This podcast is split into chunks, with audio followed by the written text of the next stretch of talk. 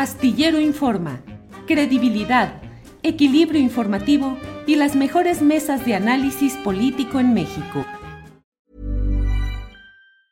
It's that time of the year. Your vacation is coming up.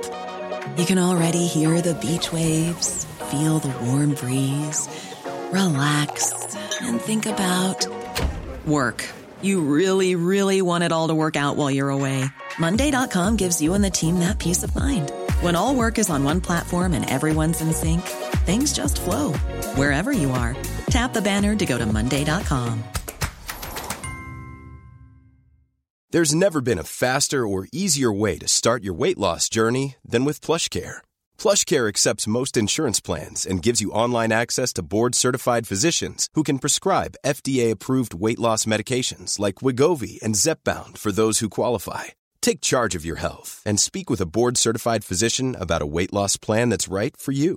Get started today at plushcare.com slash weight loss. That's plushcare.com slash weight loss. plushcare.com slash weight loss.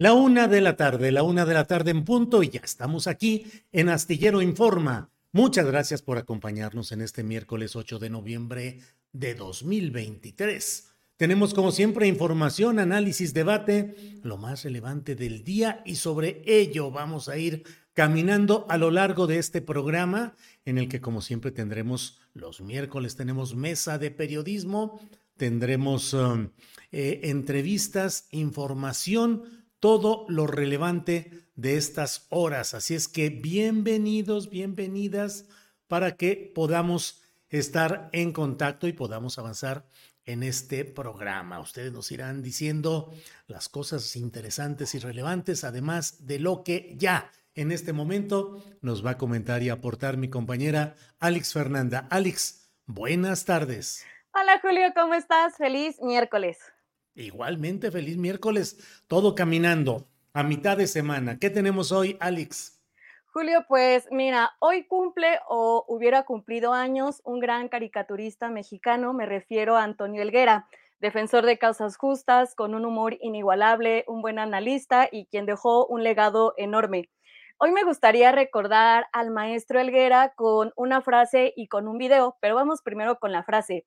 Eh, esto que estamos viendo en pantalla eh, la tomé en una exposición en Los Pinos y dice lo siguiente.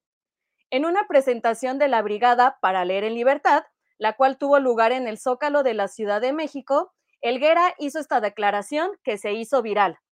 No tengo reparo alguno en decir que soy simpatizante del gobierno de Andrés Manuel López Obrador. Cuando hay cagadas, las critico, pero no me voy a poner a atacar a lo pendejo a un gobierno que esperé toda mi vida. Y recuerdo mucho que esa frase la vi en la Marcha del Pueblo, pero bueno, vamos a ver un fragmento de una mesa que realizó Julio Astillero el 23 de abril de 2020 con los moneros Rapé, Hernández y Elguera. Adelante, por favor.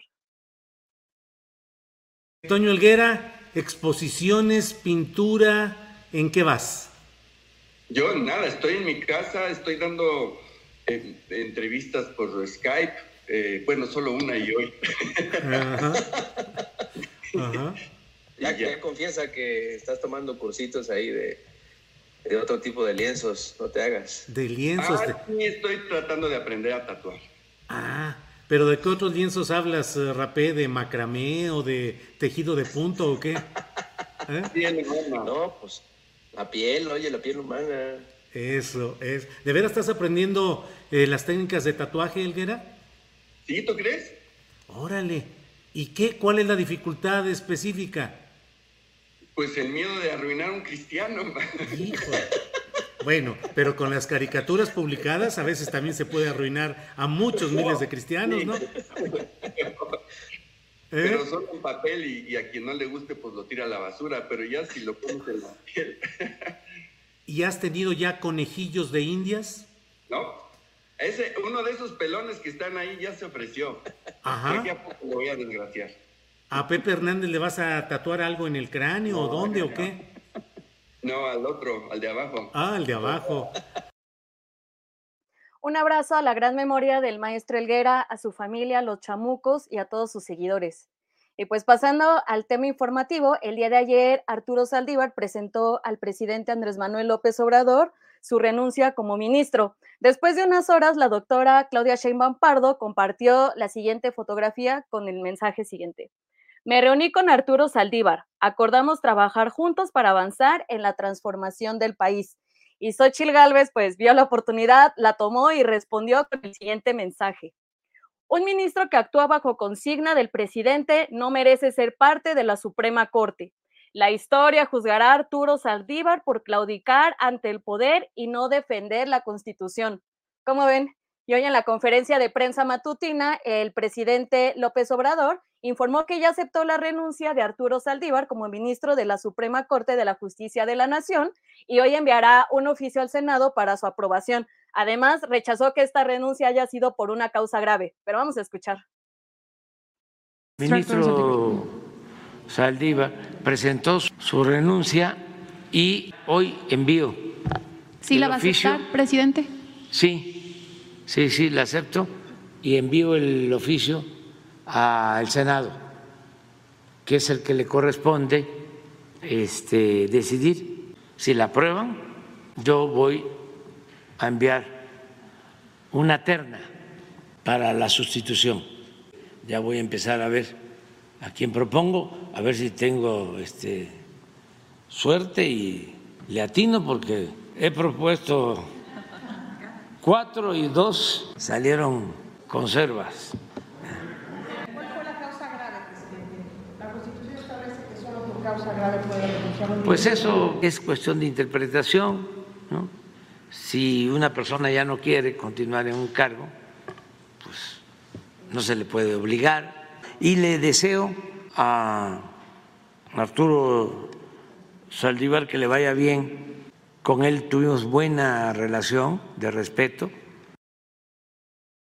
Por otra parte, hoy en conferencia de prensa matutina, el presidente López Obrador anunció que el próximo 20 de noviembre publicará un decreto con el objetivo de que las vías férreas de carga puedan utilizarse para brindar servicio con trenes de pasajeros. Vamos a escuchar.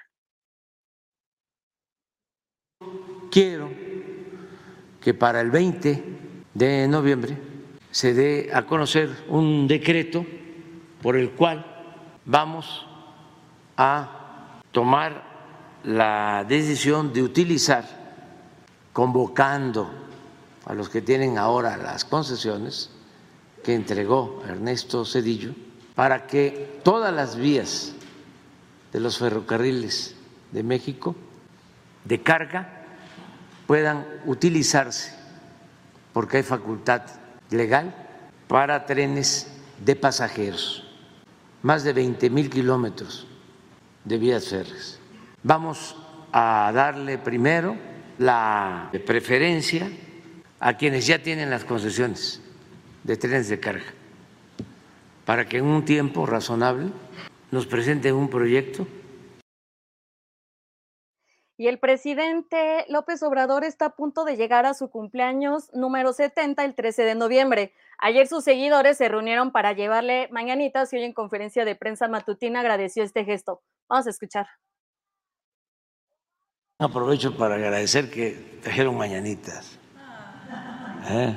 Muchas gracias a toda la gente.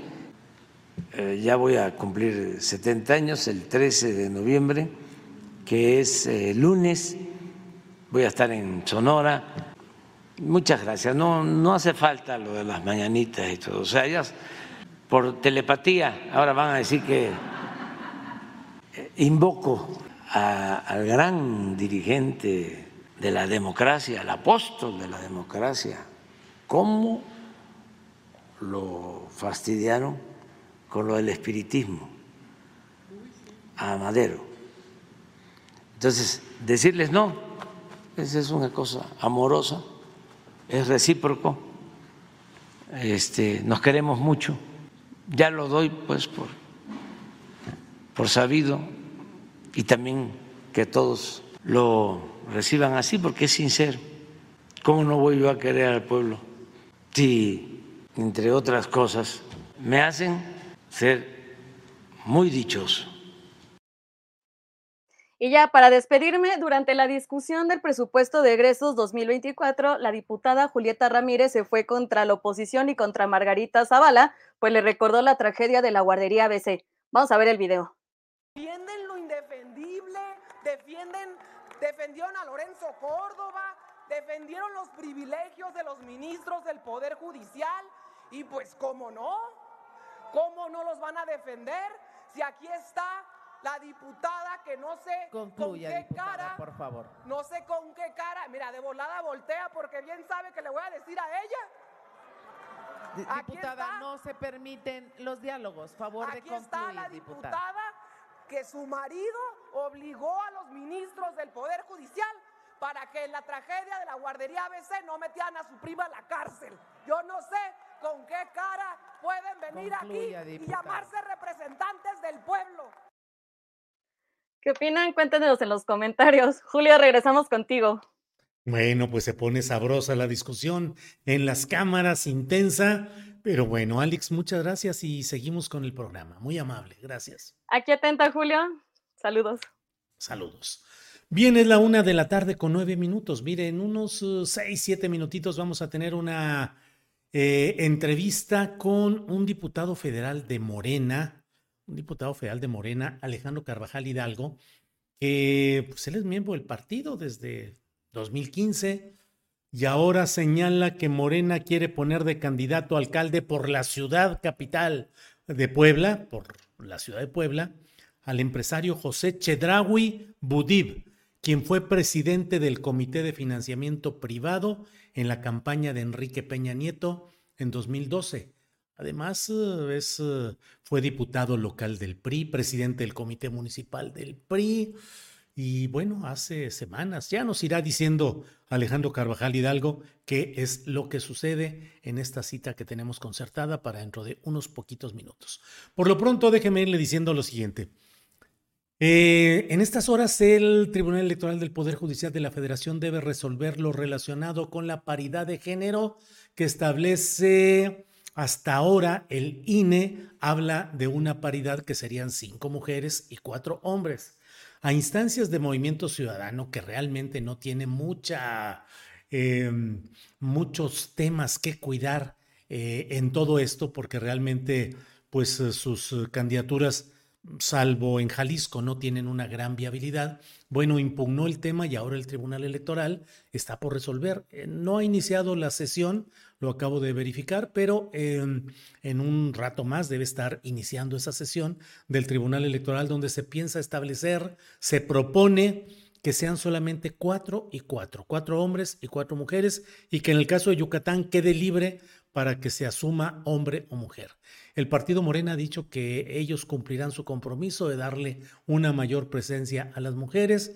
Ya veremos exactamente qué es lo que sucede, porque a partir de la resolución que van a tener que tomar en estos momentos los magistrados del Tribunal Electoral Federal, se podrán ir haciendo los arreglos que suenan muy complicados para poder definir cuáles varones, cuáles hombres, aunque hayan ganado la encuesta interna de Morena, eh, no serían candidatos por cuestión de género. Ya Mario Delgado ha prometido que quienes sean bajados así de la posibilidad de ser candidatos por cuestión de las reglas de género tendrán la oportunidad en automático, dice, no sé, conforme a los estatutos y a la reglamentación interna que tanto se puede hacer, pero dice Mario Delgado que en automático serían ellos eh, candidatos a una senaduría. Todo esto se da en el marco de ebulliciones, amagos, protestas, de las cuales hemos ido dando cuenta a lo largo de este programa. Algunas de esas eh, eh, principales protestas se dan en Morelos, donde la senadora, todavía de Morena hasta ayer, Lucy Mesa, eh, pues eh, está lista para, está ya puesta, pasando a la oposición en Morelos, en protesta por favorecer los intereses del todavía gobernador Cuauhtémoc Blanco en Morena. En Chiapas, donde el, uh, la pieza principal, el hombre de las confianzas de Manuel Velasco Cuello en el Partido Verde Ecologista de México, el Club de las Cuatro Mentiras, em, Eduardo Ramírez, pues está forcejeando de que si no es él el candidato podría haber una escisión. Y mientras tanto le comento muy rápidamente algo que me llamó mucho la atención dentro de la información de este día. Xochil Gálvez eh, ya se registró como aspirante a la presidencia por parte del Partido Acción Nacional. Eh, hoy eh, hubo una reunión este miércoles en la cual Galvez aceptó ser precandidata, por lo pronto, precandidata eh, es decir, ya como candidata presidencial del PAN para las elecciones de 2024. Un acto a cuyo final leo en lo que está, está escrito en el diario El Universal, Xochil Gálvez, al recibir la constancia, se quejó de que le sorprende que todavía entre los partidos de la coalición opositora del Frente Amplio por México siga habiendo discrepancias que obedecen a ambiciones personales. Estoy leyendo lo que en el diario El Universal ha publicado Aleí, Salgado. Aleli Salgado. Y en una parte de esta nota se dice, entre comillas, que habría dicho Xochil Gálvez. De repente, en lugar de trabajar en la calle, me tengo que dedicar a trabajar las broncas entre los partidos. Y eso no está bien. Yo les pido que resuelvan las diferencias. Hoy lo que nos une es más importante que lo que nos divide. Hoy lo que nos une es México. Imagínense a estas alturas y discrepancias por ambiciones personales, división, broncas entre partidos que dice Xochitl que la distraen de andar trabajando en la calle por su candidatura presidencial. Bueno, pues vamos a seguir adelante con nuestro programa de este día y voy a hablar, como le había adelantado hace unos minutos, voy a hablar con Alejandro Carvajal Hidalgo. Él es diputado federal de Morena y está aquí con nosotros. Alejandro, buenas tardes. Hola, ¿cómo estás? Buenas tardes. Gracias, Alejandro. Saludos a tu auditorio. Gracias. Eh, ¿Desde 2015 en Morena, Alejandro? Sí, bueno, no fundador, pero sí militante desde el 2015 y pues de la izquierda toda mi vida pertenezco a un grupo social que es el grupo del Barzón desde hace varios años como abogado.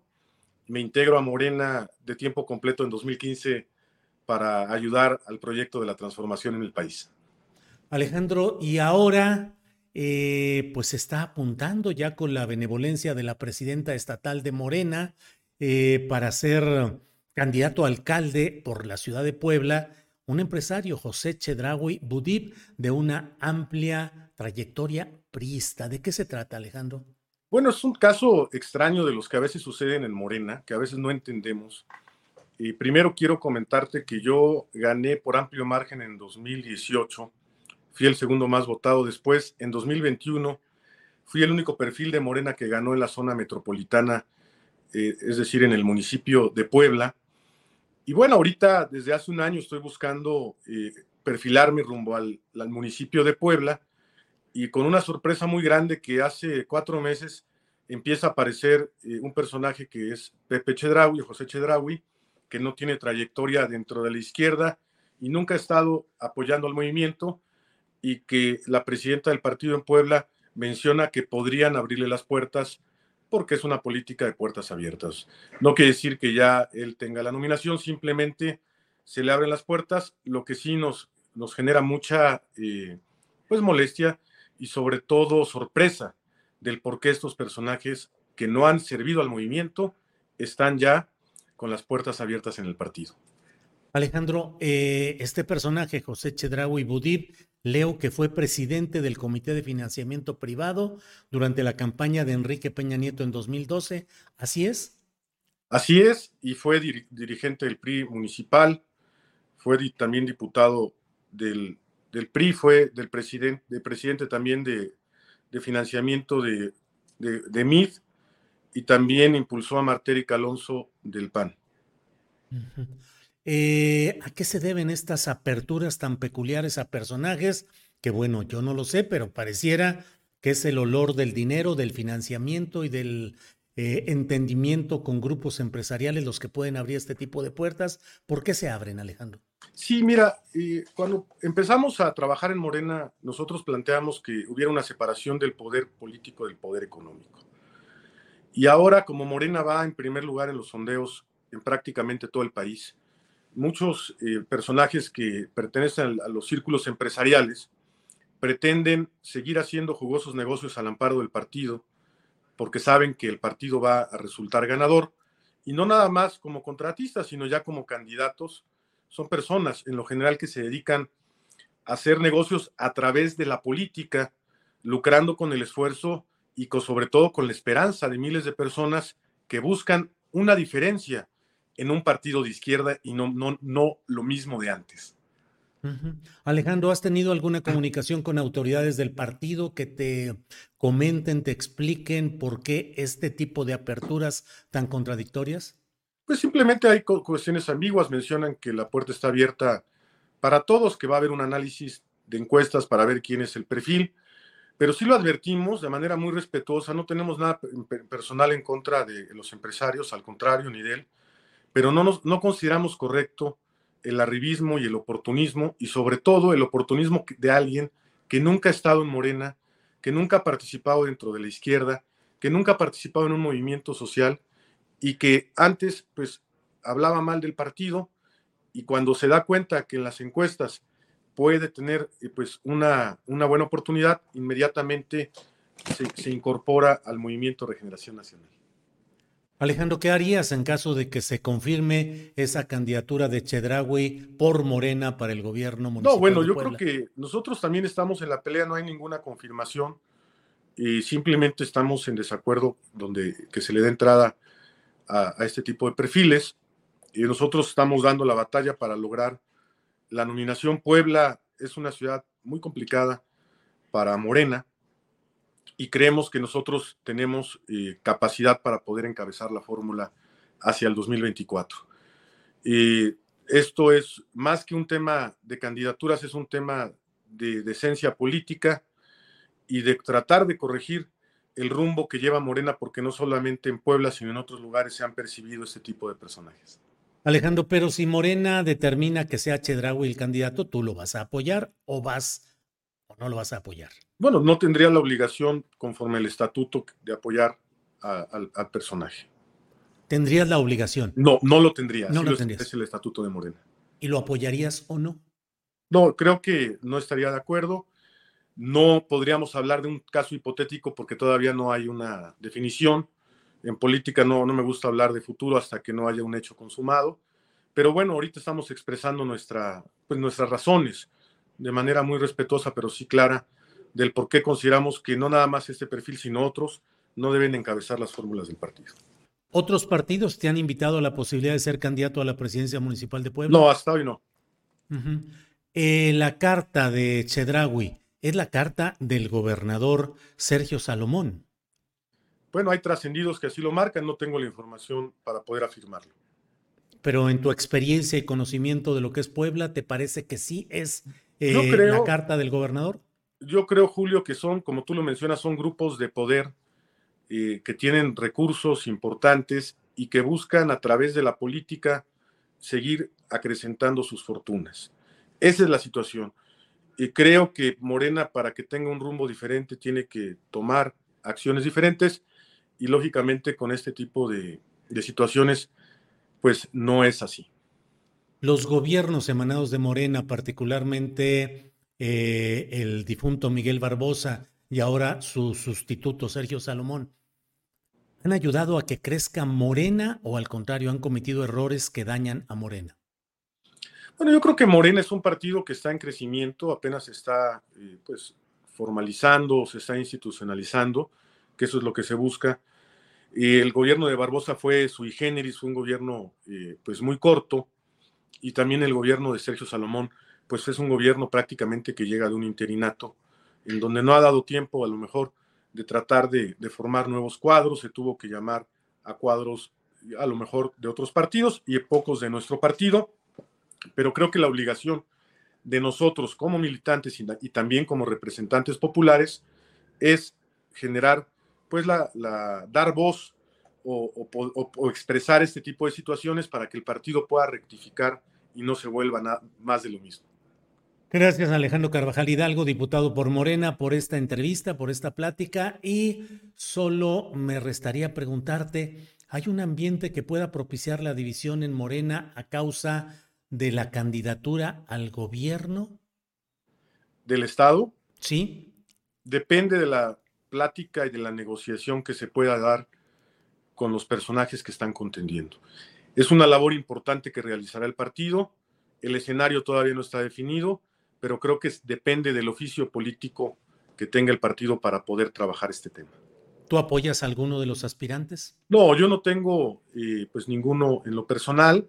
Yo apoyo en este caso al que el partido designe. Yo me he mantenido al margen desde hace algún tiempo para poder eh, pues generar un clima de una contienda interna sin sesgos.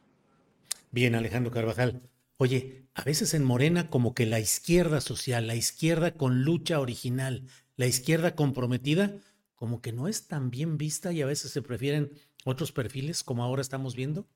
A veces somos perfiles que a veces incomodamos a los poderosos que han tomado espacios dentro del partido y por eso a veces eh, nos quieren hacer un poquito un lado y, y, bueno, pues es lo que ha sucedido a nivel general pero creo que nosotros tenemos eh, también parte de este trabajo es reunir a las personas de Morena, hacer grupos para poder enfrentar de manera institucional estas situaciones y lograr que la izquierda permanezca en Morena y siga siendo un partido de izquierda y no de centro.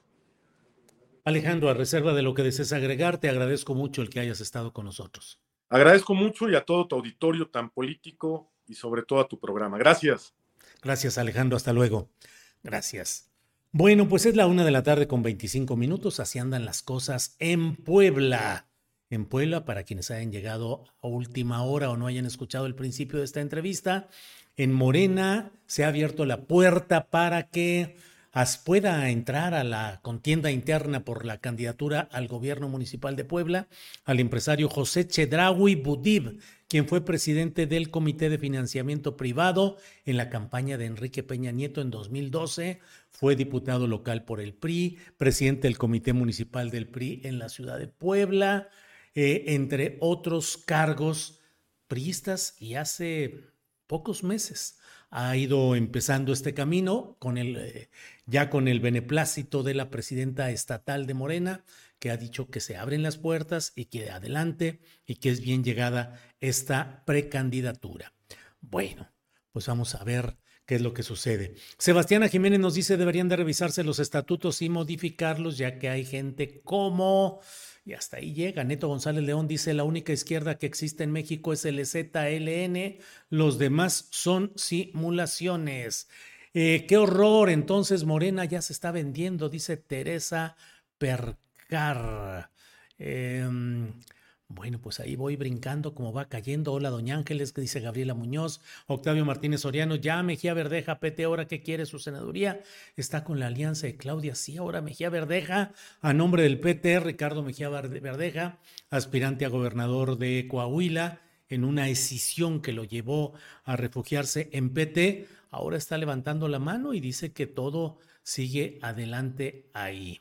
Eh, así es que mm, Así es que así van las cosas. Eh, María Ángeles Lara Lujano dice, Julio quiere pleito en Morena. No, María Ángeles, ya el pleito ya está desde antes de que yo lo quiera o no lo quiera.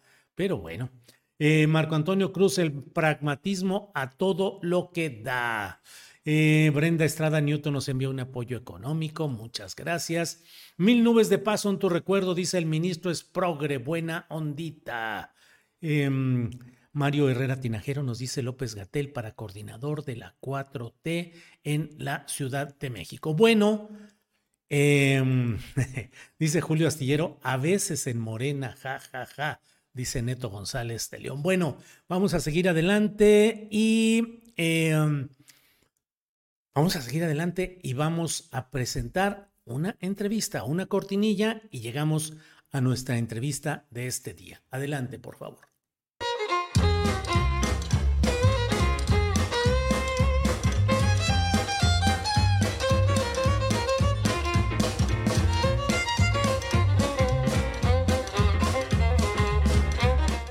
Bueno, pues hoy es martes y ya sabe usted que los martes... No, hoy no es martes, hoy es miércoles, pero de cualquier manera también en miércoles platicamos con Carolina Rocha, que ya está por aquí. Carolina, buenas tardes. ¿Cómo estás, Julio? Es que fíjate que el día de ayer andaba yo en Oaxaca este, dando una conferencia.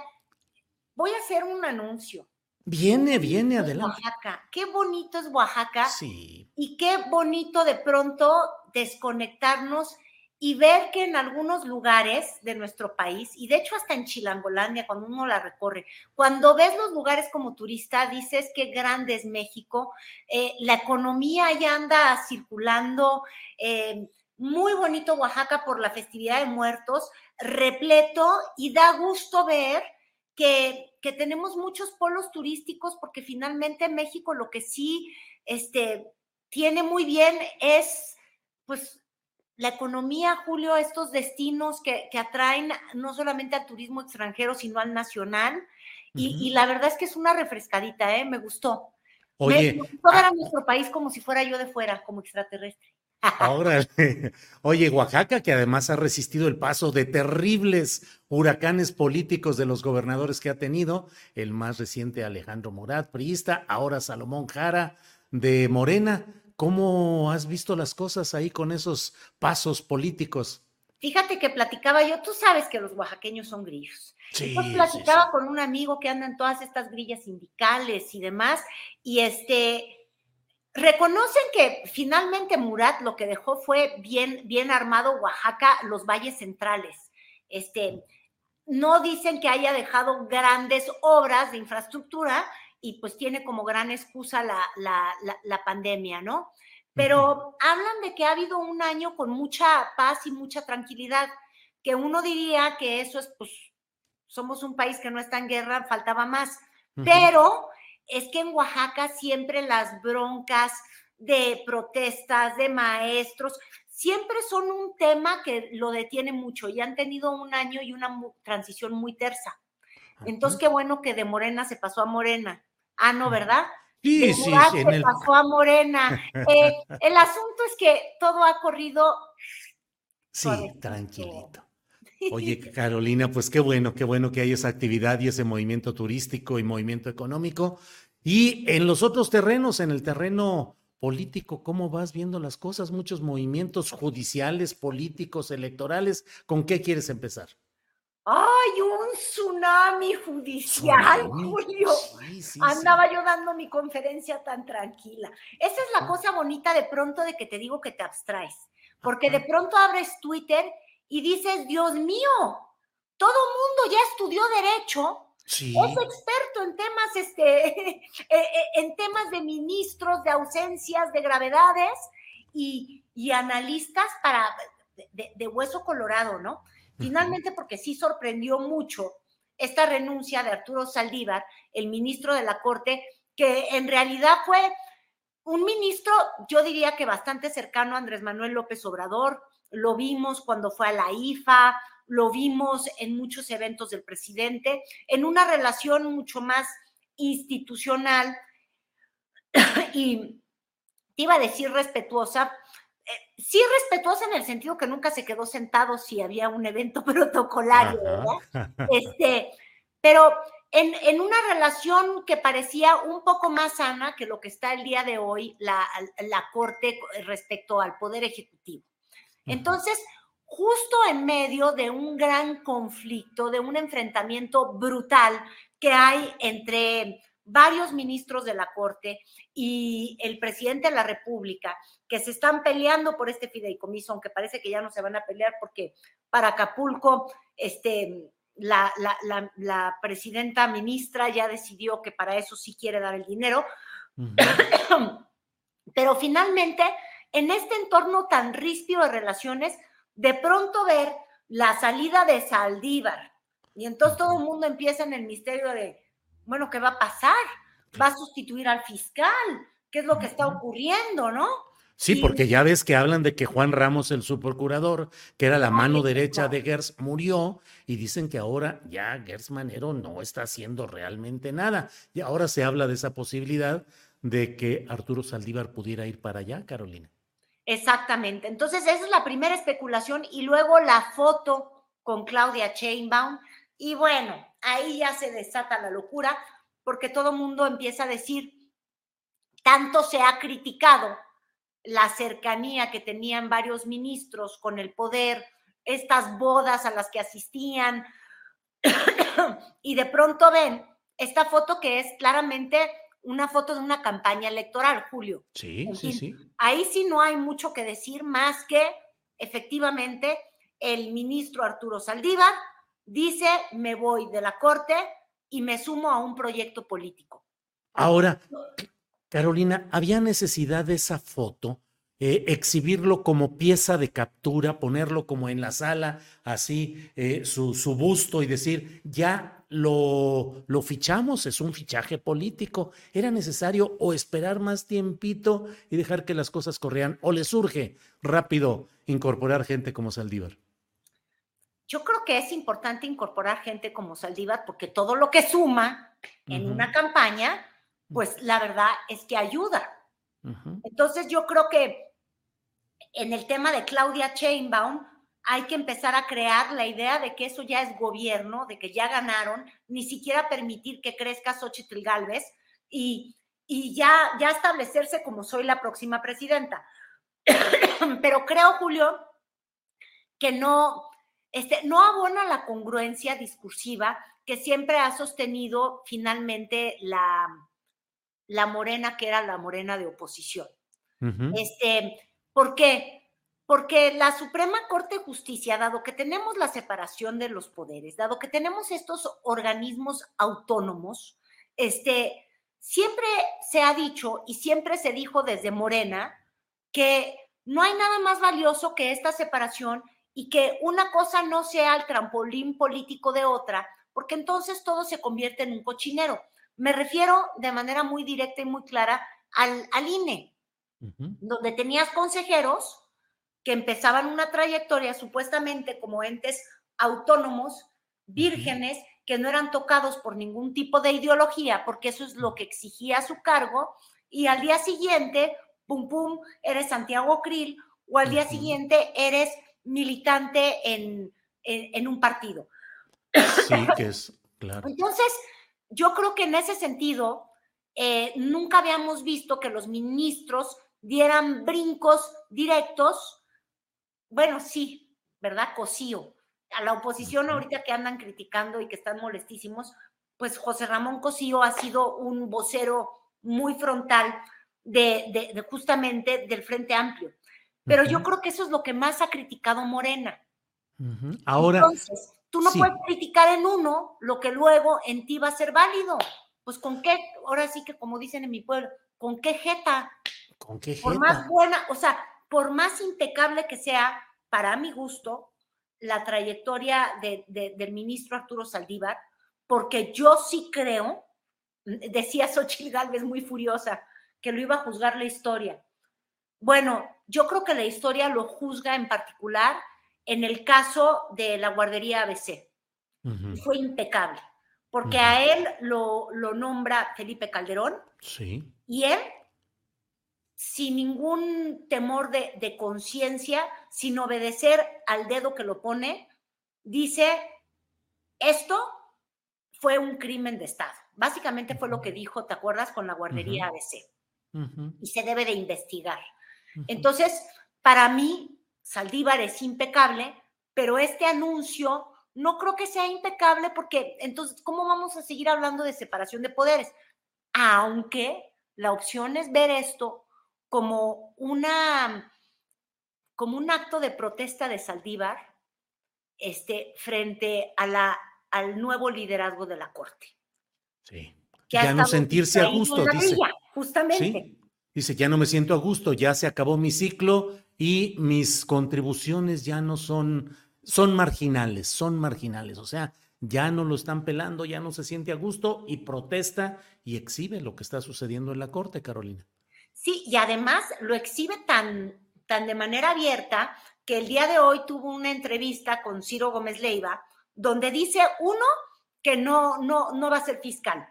Uh -huh. lo cuida mucho yo creo que para no desatar la ira de Gertz Manero, porque ay, ya hemos visto que es muy rencoroso, Julio. Sí, sí. Y entonces dice, no, no, yo no voy por la fiscalía. Y número dos, dice, este, el liderazgo de la Corte hoy interrumpió un camino importante de reforma que él había encabezado, que yo creo que es justamente esta intención de reconocer que la, la Corte, que el Poder Judicial, pues, que es bien importante verlo así, los juzgados, la justicia del día a día para los mexicanos, no le estaba respondiendo en lo más mínimo a los mexicanos, este, que estaba completamente alejada y abstraída de la realidad cotidiana. O sea, dice la Constitución que somos iguales, pues sí, iguales porque nuestro voto este, vale igual el tuyo que el mío, pero los mexicanos no, no somos iguales ante la ley. Este, yo creo que enfrentar cualquier tipo de proceso legal en la vía penal, en la vía civil, en cualquiera de sus, o sea, en un divorcio, Julio, incluso, es un infierno, porque es un, es una corrupción brutal. Eh, la, justicia del día a día. Y, y, yo creo que él intentó darle la vuelta a esto, intentó una reforma y el día de hoy en esta entrevista dice, de manera, pues yo creo que bastante directa, guardando las formas, porque él es respetuoso, pero dice, Nada de lo que yo inicié como un proyecto de reestructura del Poder Judicial se ha proseguido. De, este, dicho de otro modo, más habla de Norma Piña, no habla de ella, pero más allá de que un día decidió quedarse sentada en un acto protocolario este, de López Obrador, y eso es lo que le da todo el, el prestigio a esta ministra, más allá de eso, no ha hecho nada. Eso es lo que dijo básicamente Saldívar. Entonces yo también creo que es una forma de decir, había que tomar partido, porque va por muy mala ruta el proyecto de la Corte y yo creo, así es mi lectura, que este es el momento en el que tienes que tomar partido porque la indiferencia no es opción o, o las reglas siempre institucionales en las que uno tiene que ser como que imparcial ya no existen. Así lo veo pero no creo que valió la pena esa foto. No, no, no, no creo que morderse la lengua sea la opción necesariamente. Carolina, por otra parte, es de haber cumplido su mandato, eh, Arturo Saldívar, que habría terminado en noviembre de 2024, la nueva propuesta para ese, para ese asiento en la Corte le habría correspondido procesarla a Claudia Sheinbaum si es que ella ganara la presidencia de la República. Al renunciar hoy, Arturo Saldívar le deja al presidente López Obrador la opción de él enviar la terna para ese periodo largo. Es decir, em, ahora habrá de verse a quién propone el presidente López Obrador, Carolina. Y, fíjate, yo creo que ahí es un mensaje en el que gana López Obrador porque el nombramiento, este, pon tú, obviamente, eh, este, Claudia Sheinbaum, las encuestas hoy, lo que piensa Morena es que van a ganar, pero también hay que prever que si no hay plan C y lo que hay es plan X, o Chile, imagínate tú, pues de alguna manera ya garantizan este, a, ese ministro en la Corte. Aunque en términos de nombramiento de ministros, ay Dios mío, qué mal le ha ido a López Obrador. ¿eh? Pues sí, él mismo lo reconoce. que... se, les han se le han volteado, ¿eh? Hoy ¡Oh! ironizó y dijo, a ver si ahora tengo tino, a ver si me va bien, porque de los que mandó, cuando menos dos claramente se pusieron. Se le voltearon. O han sido independientes y uno tiene que entender ese poder como un poder independiente, Julio. También esto de andarse plegando a todo lo que diga el presidente tampoco es lo que requiere una democracia. Porque yo veo el contraejemplo, la tal Yasmín Esquivel, y digo, la que sí le funciona es una vomitada, no le funciona la patria como concepto, porque pues significa justamente la, falla y la corrupción del sistema judicial. Lo puede ella representar como metáfora. Pero mira, yo te decía que pudo haber sido una salida en la que gana López Obrador, porque él va a nombrar, pero también Claudia, porque puede nombrar. Yo te preguntaba ahorita antes de que, es cuando en la mañana platicábamos y nos poníamos de acuerdo este, de que sí iba a estar yo participando contigo, te decía, oye, si como nombre sale este, la Magaloni, que, que, como tú sabes, ella ya hasta hizo videos diciendo que está este, en el equipo de Claudia, que cree que Claudia trabaja impecablemente. Ella ya había sido propuesta en estas ternas.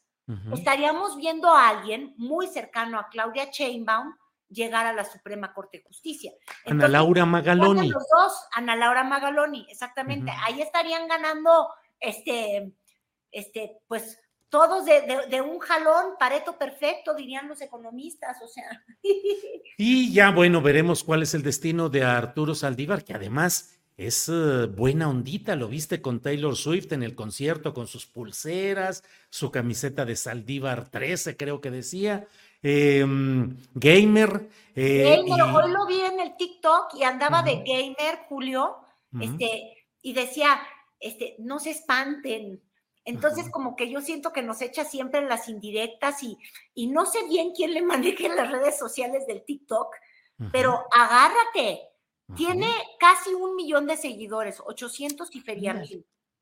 Entonces, para que te des una dimensión, eh, Xochitl Galvez tiene 165 mil o 170 mil seguidores en TikTok. Por eso te digo, también en las campañas, este, es un juego de sumas el que más suma los equipos, porque Xochitl Galvez ayer criticaba brutalmente justamente este, que Arturo Saldívar se sumara a este equipo y bueno, el de Claudia decía es que está completamente fracasada Claudia y entonces el día de hoy em, Saldívar contesta y le contesta duro y en la cabeza a Xochitl. Primero dice, ay, pues no tengo ganas de contestar a alguien este, que solamente hace de la ocurrencia su campaña. Ves que la campaña de Xochitl, pues sí, es muy dicharachera. Lo que de pronto, como que lo que le ha faltado a ella este, ha sido planeación. Y entonces, estos vacíos de planeación o de un proyecto muy claro, eh, los ha suplido con que de pronto baila y sale con el travieso y todo el tiempo está bríncale y que bríncale, y con ocurrencias, o sea, con palabras pegajosas, eh, porque ella ha tenido que suplir, yo creo que la falta de, un equipo estructurado. Y entonces, pues sí. Claro. Tú te fijas ahora cómo ha estructurado o cómo está estructurando la campaña de Claudia Sheinbaum, que parece tener este cierto orden, no sin tropiezos, ¿eh? lo del Estadio Azul y los madrazos ahí en San Luis Potosí, los sillazos, pues, este, no, no, hay que descartarlos. Pero bueno, es una campaña que lleva un orden y que lleva una estrategia. Y empiezas a ver los jugadores que va sumando. Ah, pues dices, oye, el ministro Saldívar, pues no está mal. Ana Laura Magaloni, te decía yo, ah, no, pues tampoco está mal. Este, eh, hasta el Kumamoto, que ahorita vamos a hablar de cómo ah, Pues sí, claro. En, Jalisco, no está nada mal. Y Xochitl, este, pues, ¿a quién tiene? Alito. Que ya ni se aparece. este, pues, no sé, como que si, lo ves como si fuera una banda, pues... Claro. Oye... y el ministro, prefiero completamente al ministro. Ya que tomas, eh, ya que tocas el tema de Kumamoto, ¿cómo viste todo? Kumamoto, Jalisco, Samuel García, todo lo que se está moviendo, eh, digo, en Jalisco y también en Nuevo León. ¿Cómo vas viendo eso, Carolina?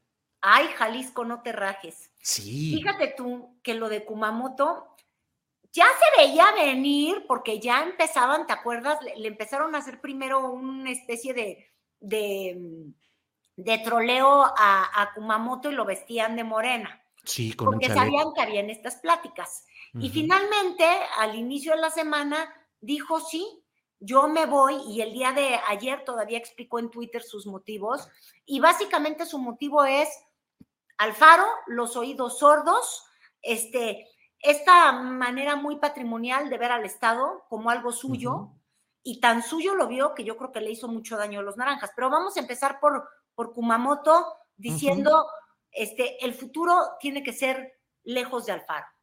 A ver. punto decidimos que futuro no podíamos quedarnos de brazos cruzados y entra la política alfarista y de los gobiernos naranjas les siguen robando el futuro a las siguientes generaciones. En la militancia de futuro llegamos también a un consenso, y es de que si para lograr este cambio había que dialogar con otras fuerzas políticas, Lo íbamos a hacer siempre y cuando existiera una coincidencia y nuestra razón de hacer política. Dale, ándale. Pues, Pues, sí, Hizo un Samuelión. Un Samuel León. ¿Y Pues cómo le fue con los eh, naranjas? ¿Le respondieron Alfaro o alguien, Lemus? Pues no, Lemus se puso fatídico. Porque la mera verdad es que yo creo que si lo vemos desde, desde la Ciudad de México o desde un entorno nacional, no captamos, este, no es que Kumamoto tenga todo el peso de la vida ahí. Lo que pasa es que empiezas a ver cómo Carlos Lomelí, que lleva en campaña 10 años, Julio, este, y que tampoco es una persona que digas tú, ay Dios mío, qué honorable. No. Pero de entrada ya se llevó y supo cómo hacerlo con esta suma de Kumamoto, este, sin importar cómo vaya a ser lo del género o no género, se, está se va a llevar la candidatura. ¿Tú tienes duda de que va a ser el No, no, no, él, él es el, él, así es. Él es el, el- el mero bueno. Y dos, le está cambiando completamente la, la- la jugada a Movimiento Ciudadano, que la sentía muy ganada, porque Lemus es un candidato muy atractivo, que también llevaba, bueno, pues sus tres años como presidente municipal en campaña, pero que desgraciadamente todas las ventajas que tuvo y que tenía se las fue quitando de a poco este Alfaro cuando empezó a coquetear con la idea de que iba a tener una alianza con el PRI, con el PAN, porque en el fondo toda esta negociación que nunca vimos de Alfaro era ver si ponía a su senador este como candidato del PRI del PAN este, e- e- en un descuido, Julio. Entonces, lo debilitó muchísimo. Eh, al- para cuando Alfaro dijo ya me rindo, este, está bien, regreso al movimiento ciudadano, localmente debilitó muchísimo a Pablo Lemus. Entonces Lemus estaba que se vomitaba primero en Twitter, mira, ahí tienes el tweet, y le dijo, traidor, incongruente, Zapopan te va a castigar, Kumamoto, porque obviamente es una forma, tú vives allá en Guadalajara, este, pues Guadalajara y Zapopan son realmente pues el motor económico del, del estado. Sí. Entonces, este, si Kumamoto se llevara a Zapopan, pues imagínate tú, le complica una, una victoria que sentían fácil los de Movimiento Ciudadano. Entonces, este, ahí, ahí tienes justamente a Pablo Sí. Lemus furioso y el día de ayer en un discurso en Cocula, no bueno, ya hasta histriónico se nos puso. No sé si ver cómo le va a echar montón. A ver, veamos eso. Así va con todo. Una alianza de uno que se decía independiente, que odiaba los partidos, y ahí se fueron a aliar con los morenos, y luego le hablaron a los de la UDG, con el partido de Lagamos, y luego a los del PT, y luego que también a los del Verde. Imagínense nomás los montoneros. ¿Y saben qué? Aún el montón les vamos a pasar por encima, así, miren nada más. Les vamos a ganar. Oye, parece así como interpretación en palenque, así, además aventable. ¿Cómo ven Sí, esto? Sí, sí, les vamos a ganar. Y luego ves que tenía ahí el traductor simultáneo. Sí, ahí sí, atrás. La verdad es que sí tenía una cosa muy histriónica, te digo, muy, muy, muy, muy graciosa. Este, Lemus obviamente es una figura muy conocida, pero localmente en Guadalajara. Sí, sí, sí. Pero Así es. Jalisco es Jalisco, de este tamañote. Y yo creo que ahí está el enorme reto. Va a ser una elección mucho más cerrada de lo que se cree. Entonces, duro para el movimiento ciudadano y ahí sí ves el daño de Alfaro, Ujú, ujú, pues sí. porque pues, eh, rompió lo que parecía un bastión. Y, y si al daño de Alfaro le sumas el daño de Samuel León, que además, pues como que ya no entiende uno si está en el movimiento ciudadano o si está, yo no te diría que esté con Morena este Samuel, pero lo que sí, ay, es que cómo quiere a, a Andrés Manuel, es Amlover. Es AMLO, a ver, por ahí hay algo Ya que no es Samuel León, es AMLO León, AMLO o León. lo AMLA, mira, hasta lo imita, Lo- cada vez que puede, lo, lo emula. A ver, a ver. Por ahí El primer un- reto, porque yo tengo otros datos, pero positivos. El primer reto es que cuando un Estado va por la inversión, esas inversiones no se registran en las... Mira, ahí más bla bla, y ahorita te voy a poner otra parte.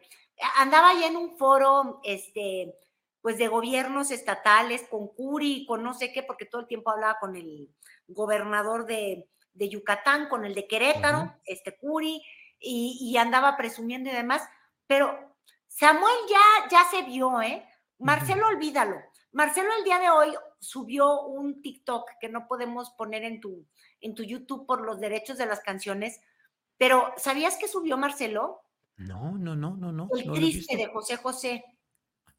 Ah, no, qué triste fue decirnos adiós cuando, no. Sé si es una indirecta morena, pero fíjate, mientras él le dice qué triste fue decirnos adiós a Morena, porque esa es la insinuación en la canción, yo lo que pienso es, qué triste que yo creo que en el naranja ya no figura, porque ya apostó demasiada carne en ese, en ese asador, el tal Samuel León, y él ya se ve, pero en la contienda. Te quiero nada más enseñar para que veas cuando andaba ahí de cotorro en su plática. Él ya se ve, pero en un uno a uno te digo contra quién. ¿Contra quién? Contra Trump. Contra Él Trump. tan inteligente y entonces cuando Trump nos diga del muro, míralo, míralo. A ver, a ver, a ver. Voy a decir con todo respeto, lo que más favorece a Nuevo León y a México es su capital humano. No hay otro en el mundo. Ah, eso sí. Gente trabajadora, gente honrada, gente que quiere salir adelante. Y a diferencia de otros países donde la gente ya no quiere trabajar, que ya nada más quieren home office, al menos en Nuevo León están deseosos de trabajos muy, muy remunerados como son estos de la electromovilidad.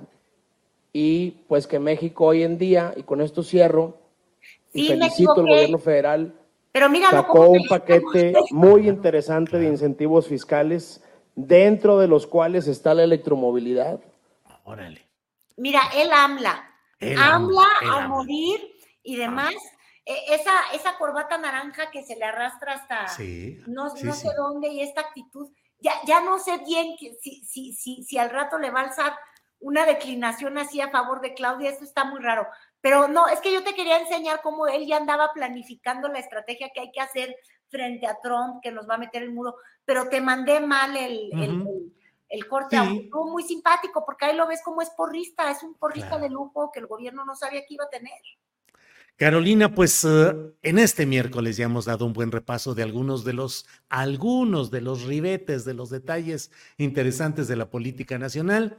Como siempre, te agradezco mucho la posibilidad de platicar y espero que nos veamos el próximo martes. Nos vemos el próximo martes y vamos a ver si nos vemos con este arroz que ya se coció. Ya el día de ayer en la cocina, esta Clara Brugada se puso a hacer una recetita de arroz y decía, ay, ya se coció con toda inocencia, al rato seguro vas a tener la oportunidad de, de, mostrarle eso a tu público y si se coció o si se hizo en grudo, porque hay riesgos en Chiapas, en la Ciudad de México, no estoy tan segura porque siento que Harfuch es muy disciplinado, pero se va a poner como en grudo en algunos estados donde la cosa no les está gustando. Nada más hay que ver que ya el PRD nominó a la tal Lucy Mesa, a la senadora, este, pues marcelista, eh, que ya, ya, ya va a contender en Morelos por el PRD. Así es. Carolina, como siempre, muchas gracias y espero que nos veamos la próxima semana. Gracias. Gracias, Julio. Hasta luego.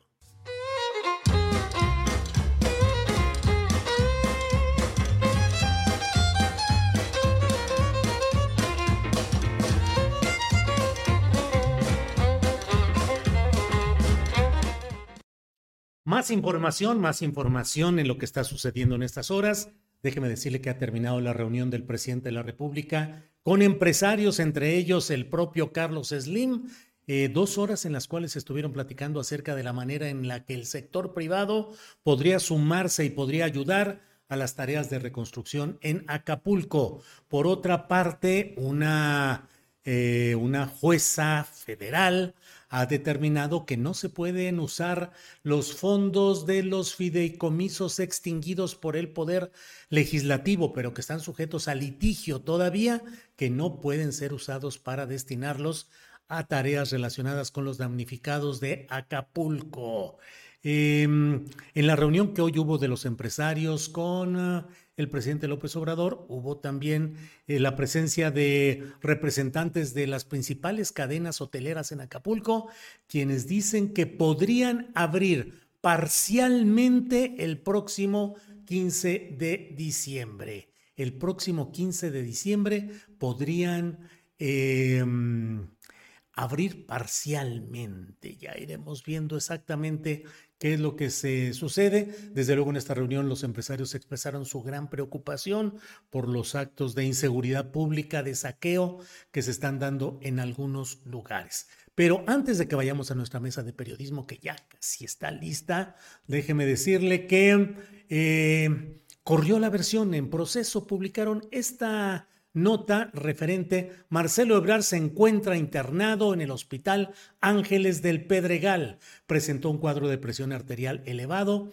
desde ayer, según confirmaron a proceso fuentes allegadas. Bueno, eh, sin embargo, el propio Marcelo Ebrard ha respondido lo siguiente. Veamos. Hola, muy buen día, me da mucho gusto saludarles. Eh, pues ya de regreso aquí en mis actividades habituales en el Camino de México. Y me gustaría darles este mensaje porque me acaban de pasar esta nota de que estoy internado en el hospital. Y no, como ustedes pueden ver, no estoy en el hospital, estoy muy bien, estoy aquí en mi oficina, estoy trabajando, les mando un cordial saludo, un abrazo, un saludo. Y no, no es cierta esta información. Bueno, pues ahí está ya puesto Marcelo ya de regreso, ya puesto y dice que muy bien puesto, listo para lo que sigue. Ya iremos viendo qué es lo que ahí sucede. Así es que bueno, vamos de inmediato, vamos ya a nuestra sección de eh, la mesa de periodismo de este día.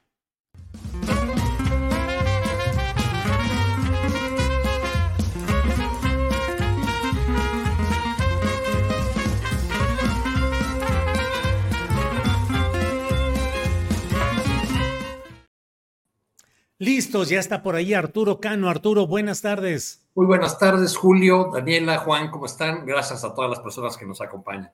Gracias, Juan Becerra Costa, buenas tardes. ¿Qué pasó, Julio? Muy buenas tardes. Un abrazo a ti, Arturo, a Daniela, quienes nos hacen el favor de estar con nosotros esta tarde de miércoles con mucha información, como todos los días, Julio. Bien, Daniela Barragán, gracias. Buenas tardes, Dani. Hola, ¿qué tal, Julio? Muy buenas tardes. Saludos y abrazos a Arturo, Juan. Pues ya aquí listos con otra semana muy movida otra vez. Sí, sí, sí, movidita. ¿Qué te parece, Juan Becerra Costa, si vamos empezando con los temas que más se están moviendo en estos momentos? Que hay muchos, muchos, muchos. Pero, ¿qué te parece si iniciamos con la renuncia del ministro Saldívar, que eh, pues ha movido y conmovido eh, ánimos, polémica, disputa, críticas, apoyos. Eh, renuncia como ministro, el presidente de la República ya dijo que sí acepta la renuncia y bueno, parte de la polémica es la temporalidad. Anuncia que renuncia y luego sale una fotografía con Claudia Sheinbaum eh, al informar que se incorpora a la lucha por el cambio desde ese flanco. ¿Qué opinas, Juan Becerra Costa? Pues que sin duda es sorpresiva Julio, esta renuncia, ¿no? Que pues ahora que ya fue palomeada por el presidente, pues deberá de aprobarse en el Senado. Y bueno, pues de ser así, no quiero ver la lluvia de recursos de inconstitucionalidad que vamos a ver. Este, mismos que por cierto no vimos cuando renunció eh, Medina Mora, ¿no? En una escuetísima carta, ustedes la, la recordarán sin argumentar ningún motivo grave como tampoco sucede en el caso de la renuncia del ministro Saldívar, ¿no? Este, nos parezca ella o no nos parezca, tiene sus implicaciones jurídicas, porque la Constitución es bien clara, Julio, en el artículo 98, tercer párrafo, ahí señala que un ministro de la Suprema Corte solo puede renunciar a su cargo por una cuestión grave. Y aquí entra la posible subjetividad de la interpretación de la palabra grave, ¿no? Porque para algunos puede ser muy grave, sin duda alguna, que un ministro de la Suprema Corte de Justicia de la Nación sienta que ya no pueda abonar a la justicia debido a el contexto en el que se desenvuelve a partir de la entrada como presidenta de la Corte de la ministra Norma Piña, pero no. A ver, jurídicamente está entendido que la gravedad se refiere a una incapacidad física o mental, no hay de otra. También hay que señalar aquí que más allá de lo dicho y lo pregonado, o sea, ya It's that time of the year. Your vacation is coming up. You can already hear the beach waves, feel the warm breeze, relax and think about work. You really, really want it all to work out while you're away. Monday.com gives you and the team that peace of mind. When all work is on one platform and everyone's in sync, things just flow wherever you are. Tap the banner to go to Monday.com. Hey, it's Ryan Reynolds, and I'm here with Keith, co star of my upcoming film, If, only in theaters, May 17th. Do you want to tell people the big news? All right, I'll do it. Sign up now and you'll get unlimited for $15 a month in six months of Paramount Plus Essential Plan on us. Mintmobile.com slash switch. Upfront payment of $45 equivalent to $15 per month. Unlimited over 40 gigabytes per month. Face lower speeds. Videos at 480p. Active Mint customers by 531.24 get six months of Paramount Plus Essential Plan. Auto renews after six months. Offer ends May 31st, 2024. Separate Paramount Plus registration required. Terms and conditions apply if rated PG. sea que el ministro culmine su periodo, renuncie y su renuncia sea aceptada por el Senado, aprobada pues, no puede ocupar un cargo público durante dos años, algo que hoy es vigente, pero que podría cambiar si Morena este, obtiene la mayoría calificada el próximo año y luego presenta una iniciativa para modificar este candado que evita de alguna manera la puerta giratoria de la Corte al gobierno. Ahora, finalmente, ¿a qué se debe su renuncia? Pues él dejó en claro que son dos los principales motivos, ¿no? Uno, el, el no sentir que puede aportar más a la justicia, dadas las condiciones en las que se encuentra el máximo tribunal, y la otra es sumarse de lleno y formalmente a la 4T. Y bueno, tal, bien, tal vez ahí también hay otra, este, Julio, y sea la de dejar en manos del presidente López Obrador la designación de su sucesora, porque, bueno, seguramente será mujer. No sé ustedes cómo lo. Sí, Juan Becerra Costa, que mucho se habla de la posibilidad de la abogada Magaloni, pero bueno. Eh, Daniela Barragán, Daniela, ¿cómo vas viendo este tema que desde luego pues se suma, como bien dice Juan Becerra Costa, al hecho de que eh, hay cargos que son irrenunciables, que son irrenunciables salvo por causas graves que se demuestren como son esos eh, problemas físicos o mentales, algo que sea realmente inevitable, pero en términos generales los cargos públicos, incluyendo los, eh, las presidencias municipales, las gubernaturas, diputaciones, senadurías, son irrenunciables. En la política suele usarse eh, el mecanismo de pedir licencia para tratar de buscar otro tipo de cargos públicos, pero es otra historia. ¿Cómo ves, Daniela, la renuncia de Saldívar? Y pues lo que se viene, lo que puede tener como consecuencias políticas y electorales, Daniela. Yo creo que se sintieron muy seguros de lo que puedan hacer a continuación porque me llamó mucho la atención cómo este Saldívar publica la carta que le llega al presidente a las nueve y media de la mañana, más o menos, este, a la oficina del presidente, pues. Saldívar lo hace público en su cuenta de Twitter a la una y media, también más o menos, y no pasaron más de dos horas cuando Claudia Sheinbaum ya había subido la foto con, con Saldívar. A pesar de estos procedimientos que pues muchos nos estamos enterando, por ejemplo, este, de cómo eh, el presidente tiene que eh, presentar una terna, que ya dijo que van a ser, eh, va a estar integrada, lo más seguro, por, por mujeres, y también este, todo lo que tiene que pasar en el Senado, etcétera.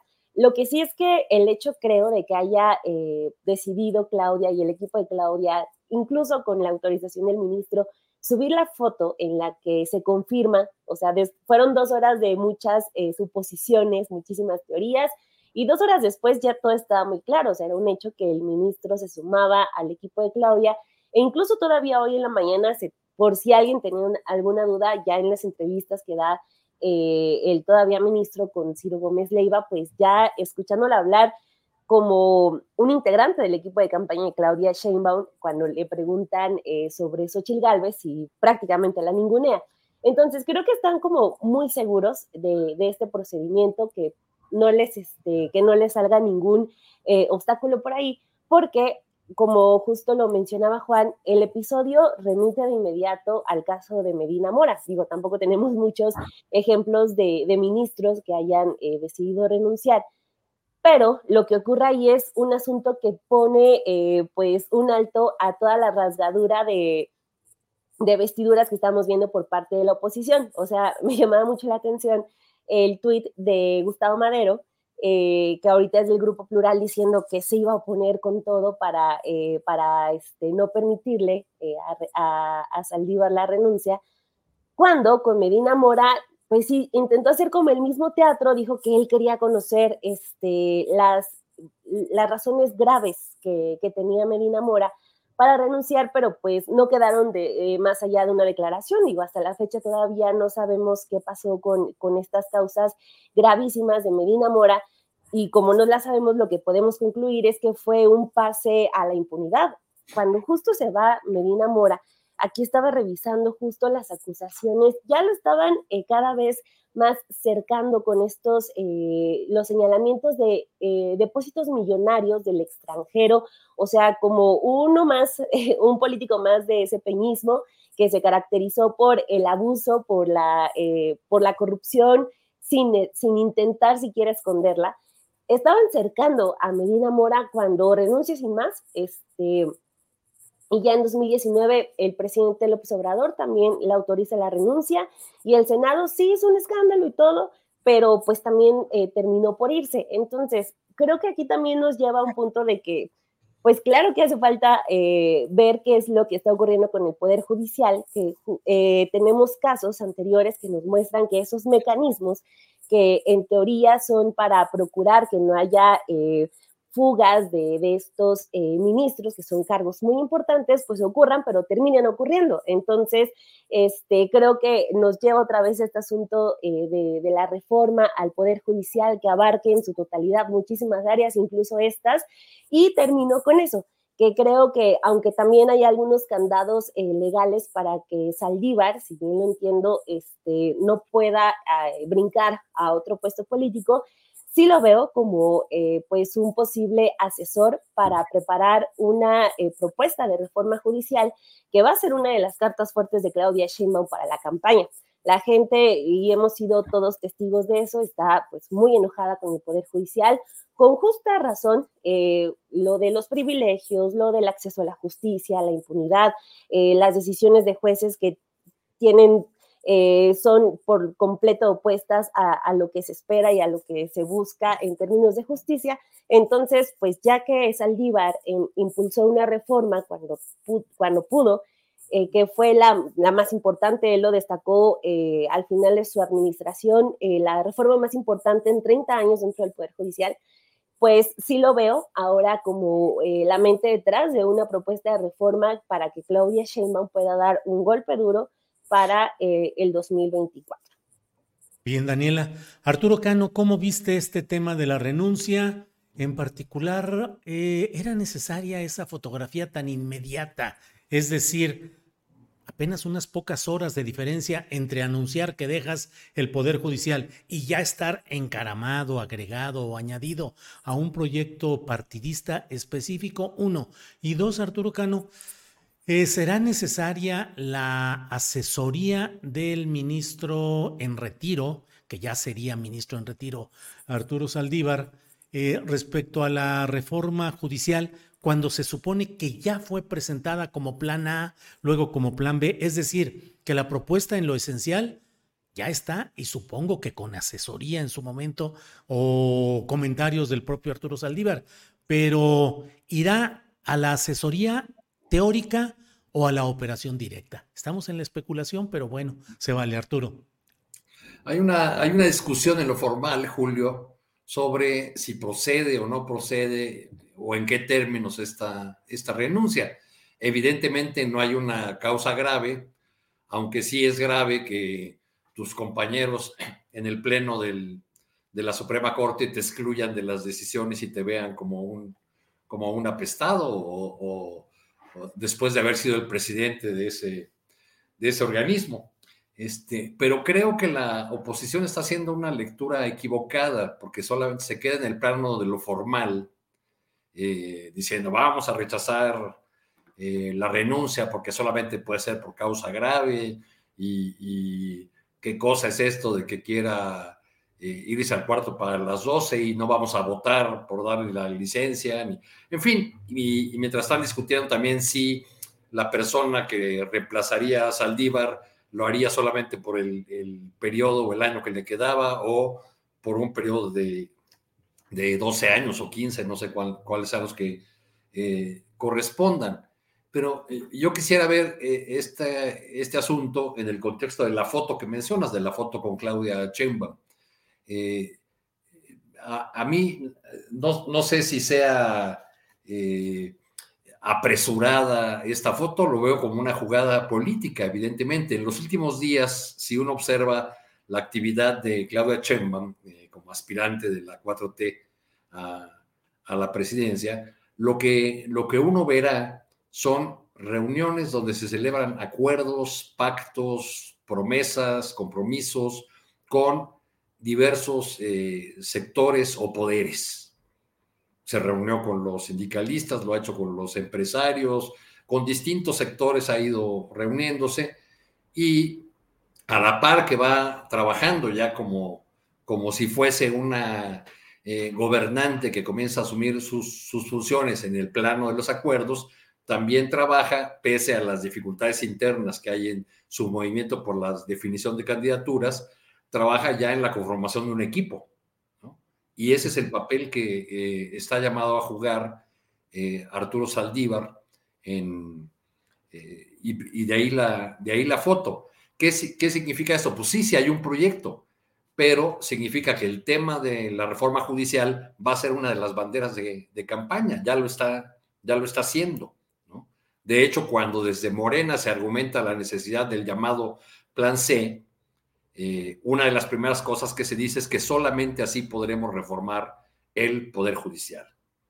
Del otro lado de la acera, lo que tenemos es a una candidata, la del PRI y el PAN, Xochitl Gálvez, eh, que en lugar de armar pactos o acuerdos o, ir conformando ya una idea de equipo de trabajo de gobierno, está viendo a ver cuál asunto coyuntural se le atraviesa en el camino para tomarlo como bandera al tiempo que se le mira abandonada o se le mira cada vez más solitaria por los poderes que la, que la, que la eh, llevaron a, la posición a la que, eh, en la que se encuentra ahora. Entonces, me, parece que Arturo Saldívar, que, que, había sido señalado por el presidente López Obrador hace unos años como la única persona capaz de llevar adelante una reforma profunda del Poder Judicial, se está convirtiendo con esa jugada en la figura que va a encabezar, animar, eh, alimentar el espíritu de esta reforma que pretende la 4T. Ahora, en este debate, eh, ¿qué le queda a, la oposición? ¿Una defensa a ultranza, a capa y espada de la Suprema Corte? Pues habrían bien, harían bien en revisar eh, cuál es la percepción ciudadana sobre la justicia en México, tanto desde sus altísimos niveles hasta los, los más bajos, y, cuánta gente en el país considera que eh, el aparato de justicia y las leyes están hechas solamente para servir a los que pueden pagar. Bien, Arturo, gracias. Juan Becerra Costa, eh, desde luego, si quiere cualquiera volver sobre este u otros temas, ya lo saben, adelante. Pero, Juan Becerra, eh, se aprobó en lo general el presupuesto de 2024 del gobierno federal y la gran discusión ha sido el que no se hayan incluido en esa primera parte los fondos suficientes para, bueno, ningún tipo de partida especial para la reconstrucción de Acapulco. Eh, luego el propio gobierno federal, el presidente de la República ha dicho que hay recursos que no tienen límite, que no tienen eh, una, una restricción. Tú que has estado justamente allá en Acapulco, que has pasado días por allá, Juan Becerra, ¿Cómo ves la circunstancia? ¿Qué se necesita? ¿Cuánto presupuesto? Acaba de, realizarse una reunión de empresarios encabezados o con la presencia de Carlos Slim con el presidente de la República para tratar de encontrar formas de ayudar a Acapulco. ¿Cómo ves los temas que te planteo, Juan? Pues mira, yo veo que Acapulco para que vuelva a estar en pie va a faltar muchísimo, muchísimo tiempo y por más que abran algunos cuartos de hotel ahí el 15 de diciembre, si esto es que se da, va mucho más lejos que esto. O sea, tienes que darte una vuelta para que veas el nivel de devastación que dejó el huracán Otis, no solo con los vientos de aquella madrugada de, martes a miércoles, sino con las secuelas que ha causado este huracán, eh, y son muchísimas, Julio. Acapulco está en pie de lucha, siempre falta mucho tiempo para que pueda levantarse. Eh, nada más déjame, última eh, reflexión sobre lo del ministro Saldívar. Ahora que está hablando Arturo y, y, Dani, me acordé que la oposición lleva pidiendo la renuncia del ministro Saldívar que dos años en tweets, en declaraciones, ya que renuncie. Ya se la concedió. Ya que se vaya. Y ahora que renuncie se enojan. Están como con la revocación de mandato, ¿no? Ya que se vaya el presidente, debería haber algún mecanismo para que se vaya, se les pone y no participan. En fin, ahí está. Oye, y lo de Acapulco, ¿no? Y lo del presupuesto, Julio. Sí.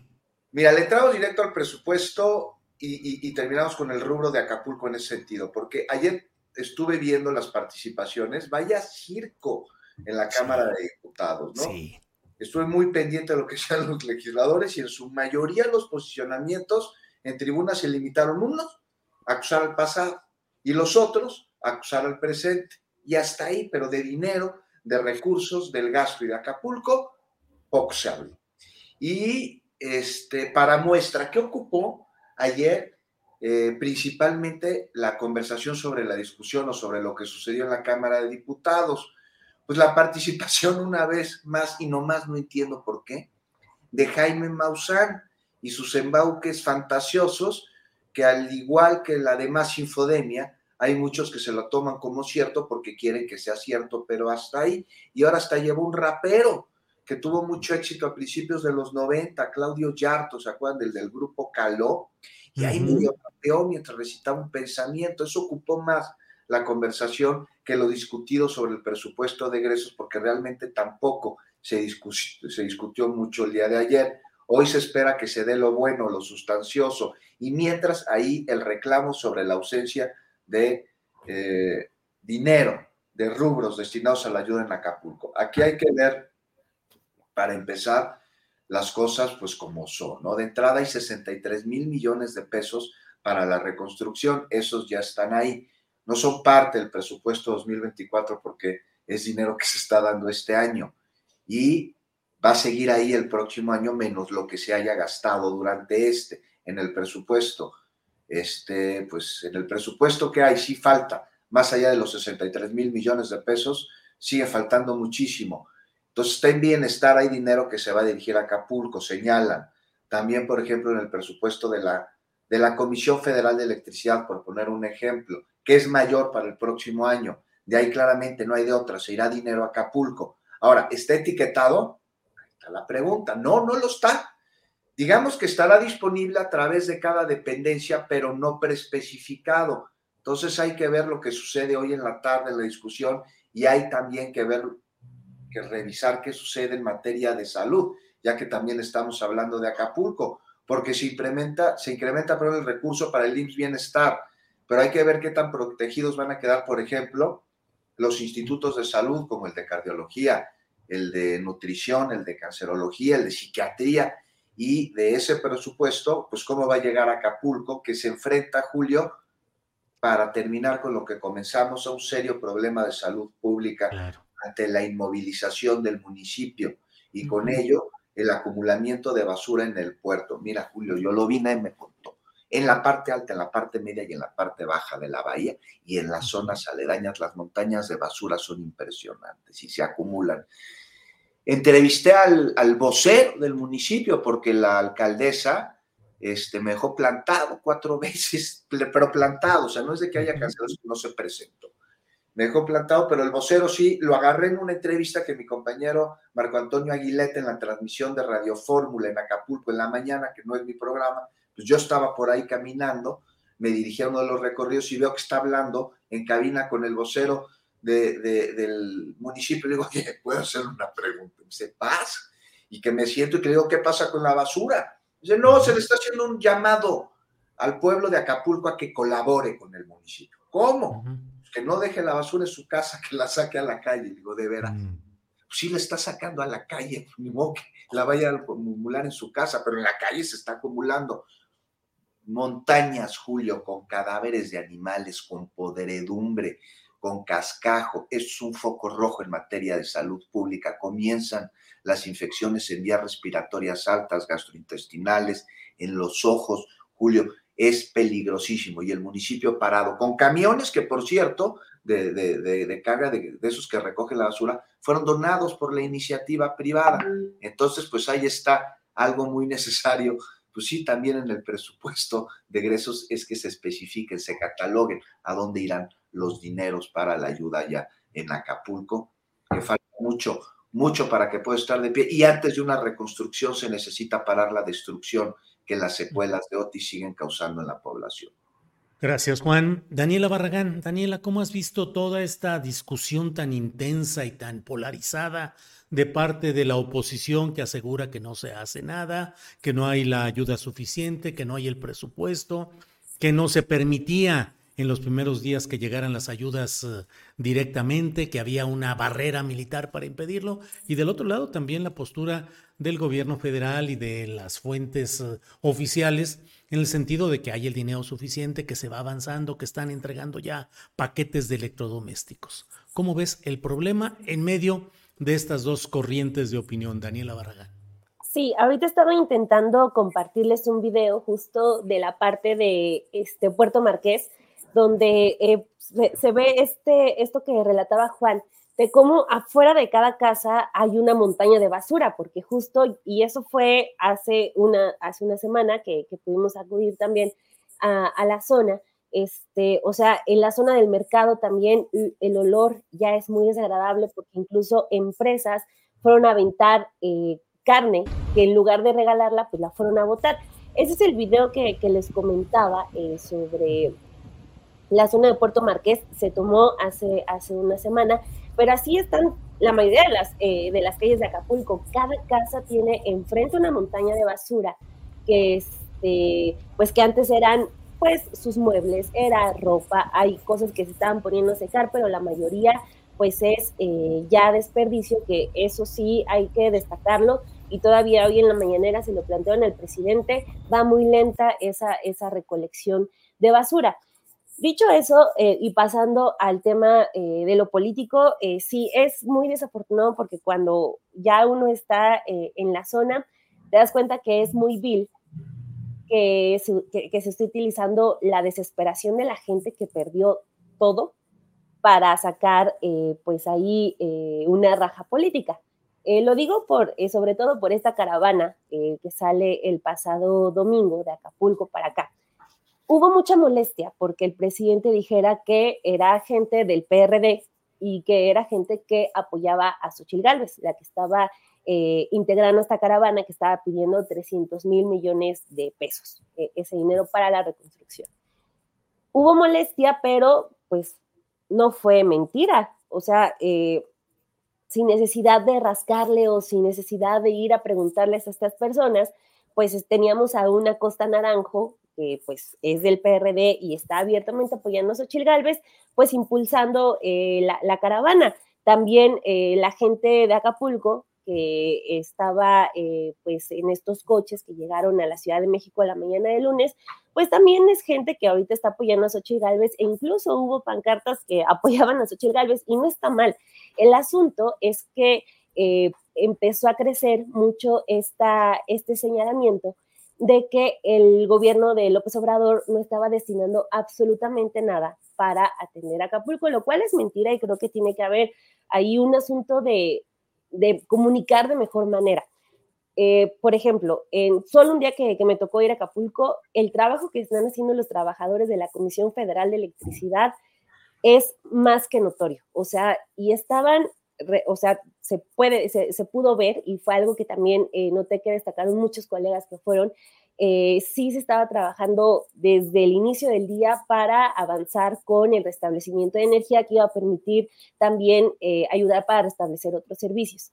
Entonces, eh, lo que mencionaba Juan, no es que si no hay un fondo, no es que no se vaya a, ayudar a Acapulco, o sea, creo que ahí sí ha habido como esa ausencia de decir, oye, pues no necesitamos de fondos porque justo los gobiernos anteriores estaban obsesionados con los fondos, con los fideicomisos, no, no, lo necesitamos para empezar a trabajar.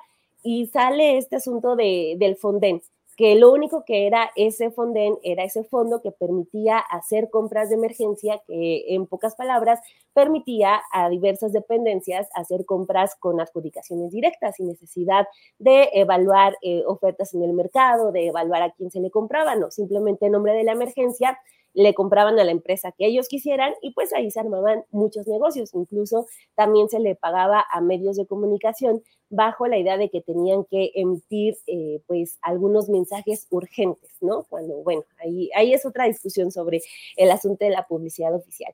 El asunto está en que creo que ha faltado como eso eh, por parte del gobierno, del saber comunicar, porque este, pues los empresarios pues aparte de los que salieron en la caravana, algunos del, domingo, la mayoría están hablando por teléfono directamente con el presidente, no se han quejado en lo absoluto. Ya eh, si, si, uno escuchó con, eh, con eh, mucha atención las facilidades que les va a dar el SAT para la reconstrucción, para cuestiones laborales, pues Creo que es una, eh, una estrategia muy buena la que se está haciendo. Entonces, sí hay que ver como de quién viene la queja de que no se está haciendo nada para Acapulco, porque en, en, la evidencia que tenemos, sí se está haciendo, que también, y con este cierro, es tanto lo que, lo que se devastó que toda la ayuda se ve poca, se ve lenta, pero porque realmente eh, este huracán se llevó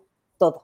Pero eh, creo que si, si, partimos de que el mensaje viene de parte de gente que es del PRD, que es de Xochitl Galvez, vamos a entender muy bien hacia dónde va. Y justo ahí nos metemos con lo, con lo de los legisladores, ¿no? Que sí, coincido también con un asunto de una eh, discusión de una calidad terrible, pero bueno, ahí están todavía llorando por el Fonden, llorando por un fondo, cuando en realidad pues, la gente sí, sí está haciendo cosas las oficinas sí están trabajando y pues ahí tenemos también la estrategia política.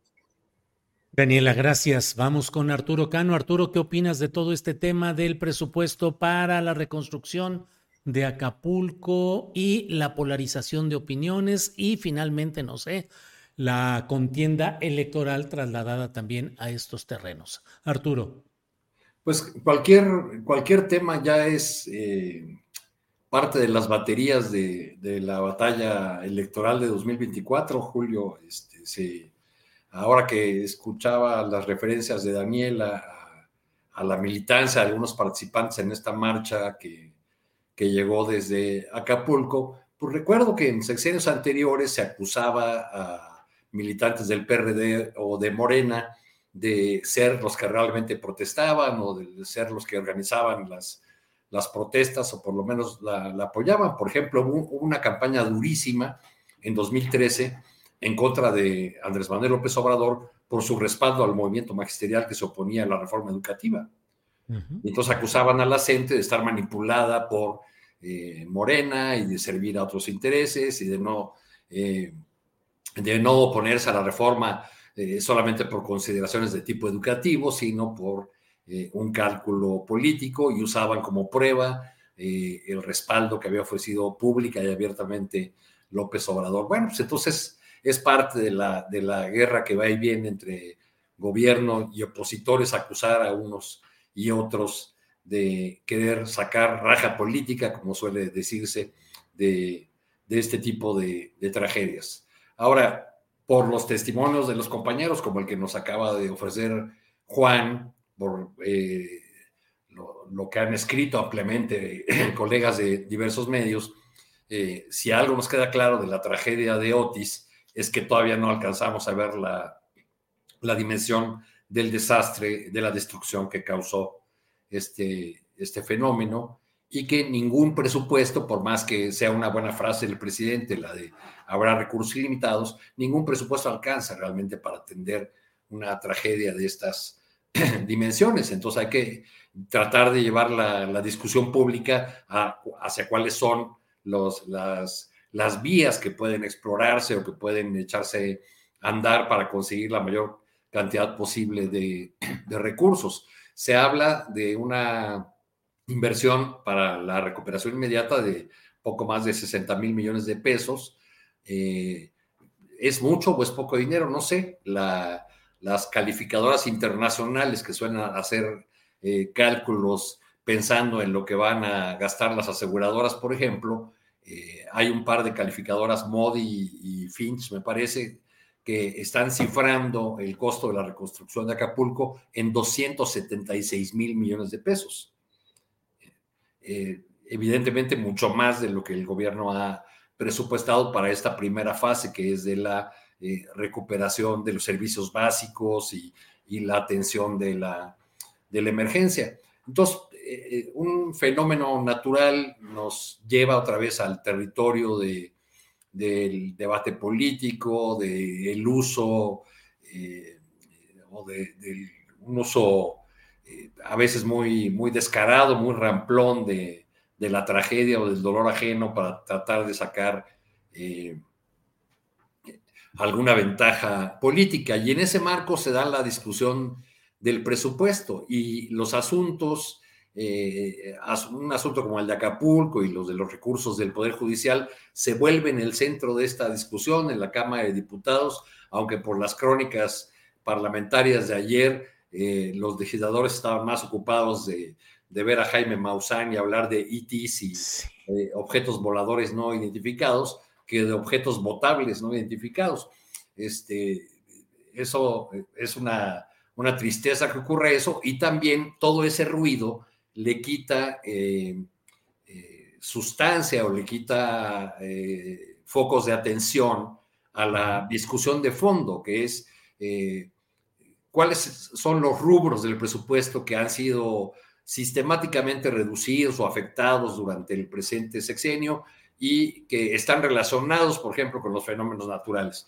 Echando una ojeada a una nota de un colega especialista en, en temas ambientales, veo que varias de las instituciones públicas fundamentales para la prevención de, los daños que pueden causar fenómenos naturales eh, como este, estoy pensando en la Profepa, en la CONAFOR, eh, este, y, otras por el estilo, pues han, sufrido una reducción constante de, de, sus presupuestos y no hay manera de que sean fortalecidas. O sea, hay un, eh, en algunas áreas se ha dado una, una suerte de,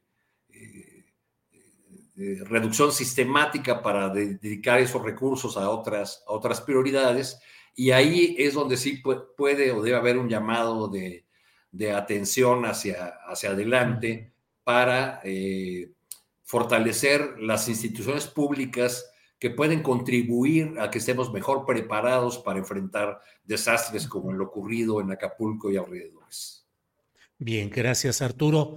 Eh, Juan Becerra Costa, em, pues eh, estamos todavía con todos estos temas, pero pues entramos a lo político, a reserva de si tienes alguna otra consideración sobre los temas que hemos estado hablando. Sí, pues, eh, rápido. sí acabo de mandar unas imágenes nada más para que nos demos cuenta de lo que ha sucedido en una semana eh, con el asunto del levantamiento de basura. Dale. Mira nada más.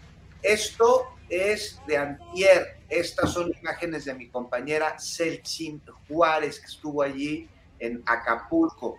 Esto es de antier. Y por ahí hay otras que mandé poco menos de una semana antes. Por ejemplo, esta es del lunes. Yo mandé unas del martes de la semana pasada estas que vamos a ver pronto más. Mira nada más. Eso es en la zona de Caleta y Caletilla. Eh, Julio, ahí vemos cómo es una zona que está pegada a la playa, no es en la zona alta donde también hay montañas de basura. Aquí el mar llevó pedazos de barco, eh, cascajo, mucha basura a la playa. y a la playa llega de la tierra pedazos de construcciones, llegan rejas que alguna vez fueron de puertas, llegan eh, láminas que alguna vez fueron techos y nadie pasa a recogerlas. Si pudiéramos ver el siguiente video, que es muy corto, dura unos 11 segundos, para que, para que te des cuenta, para que se den cuenta las personas que nos están viendo, cómo pues es el único recurso para la higiene que tienen los privilegiados en Acapulco, a los que ya les llegó de alguna manera algún suministro de agua. Pues ahí el, el, el, baño francés, ya, ahí la tenemos. Así es lo más cercano que puede haber a la, a la higiene en, en Acapulco. Dime si no es un foco rojo en materia de salud pública, Julio. Y ya rápidamente para concluir con este tema, 35 mil comercios hay en Acapulco, de los cuales 25 mil resultaron dañados, de los cuales, si bien nos va, un 7.5% tenían seguro, por lo que parte del plan de reconstrucción de Acapulco incluye créditos, préstamos a empresarios para que puedan levantar su negocio, porque no van a tener este seguro, no para que tampoco anden diciendo que no hay recursos para levantar Acapulco, los hay, pensando en las personas que menos tienen, pero también en los empresarios que finalmente pues, son el motor del desarrollo de cualquier lugar, Julio. Y ahora sí, si quieres, nos jalamos con otro tema. Déjame nada más, Daniela, Arturo, ya nada sobre este tema de Acapulco.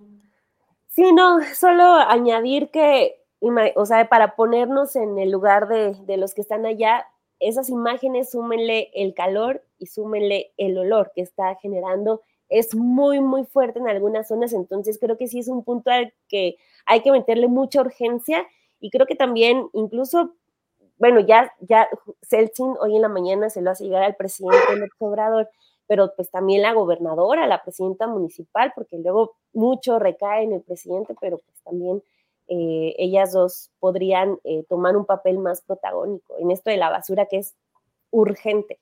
Y las medicinas, las medicinas, porque a esto se suma la escasez de medicinas de las infecciones que ya se empiezan a presentar. A este cuate que vimos bañándonos ahí en, en Calequilla, pues me bajé a hablar con él y a preguntarle, le dije, oye, esta agua es potable, mano, no seas gacho. Y me dice, no, pues es esto, o me dice, no me estoy bañando, me dice, me estoy refrescando, me estoy quitando el calor. Bien, Juan. Arturo, ¿algo ibas a decir sobre este tema o, ya está ahí? No, no, pasamos a los asuntos políticos que están muy candentes y son numerosos además. Órale, entonces vámonos rapidito. Vamos a tratar de darle velocidad a las respuestas y a las preguntas. Juan Becerra Costa, ¿qué onda con Marcelo Ebrar? Que ya se reporta que dijeron que estaba hospitalizado, pero ya salió en video diciendo que no es cierto, pero ya tiene que tomar una decisión. ¿Cómo ves el camino de Marcelo en lo inmediato? Juan. Pues no sé, Rick, me suena falso, diría un famoso programa del disco ¿Cómo que su equipo anda confirmando que está en el hospital Ángeles porque, ¿qué, dijeron? Que tenía un problema de presión. presión arterial. Yo lo primero que dije, no, pues eso les pasa por andar haciendo corajes, pero me suena como que muy raro, ¿no? y ahí lo comenté con un amigo y me dijo, no, hombre, esto no es cierto, vas a ver, corte B, llega el desmentido por parte de su equipo. Ya no entendí qué equipo es el que dijo que está en el hospital y si es el mismo equipo que salió a desmentir. Finalmente fue una nota de proceso, me parece. Y bueno, todo esto en tiempos de definiciones, no sé, a mí me podría sonar, no sé ustedes qué opinen, un ardid publicitario como para meterse en la pantalla y como para crear este, pues mayor atención por parte de la opinión pública, lo importante es qué va a hacer Marcelo. Y lo importante es saber la gente que aún está con, con Marcelo, qué se le va a ofrecer para que siga con él, porque no me vengan con que una causa y un proyecto, porque aquí se ha demostrado que la única causa y el único proyecto que les interesa, pues es el hueso que el mismo Marcelo este, podría obtener y salpicar con sus allegados. Entonces, pues Movimiento Ciudadano yo lo veo muy complicado porque lo hablábamos hace 15 días. No hagamos un lado al gobernador de Nuevo León, a Samuel García, trae su fuerza eh, política y, y una vez más, ok, se va Marcelo a Movimiento Ciudadano. ¿Qué ofrece Marcelo a Movimiento Ciudadano? Además de hoy los legisladores que tienen y qué le ofrece Movimiento Ciudadano a esta gente de Marcelo, anteponiendo posiciones que tendría que darle a la propia gente de Movimiento Ciudadano. No sé, me parece que ya lo veremos en los próximos días, pero yo veo que Marcelo finalmente es un damnificado de él mismo y que si hubiese aceptado la encuesta, que además hasta sus propios encuestadores lo, pusieron en segundo lugar, le dieron el triunfo a Claudia Sheinbaum, pues estaría aportando este, pues con su enorme talento, porque es un funcionario de primer nivel, a un proyecto de transformación que pues parece que nunca fue su proyecto, sino estaba en él para ver a través de él qué podía obtener. Es lo que me parece.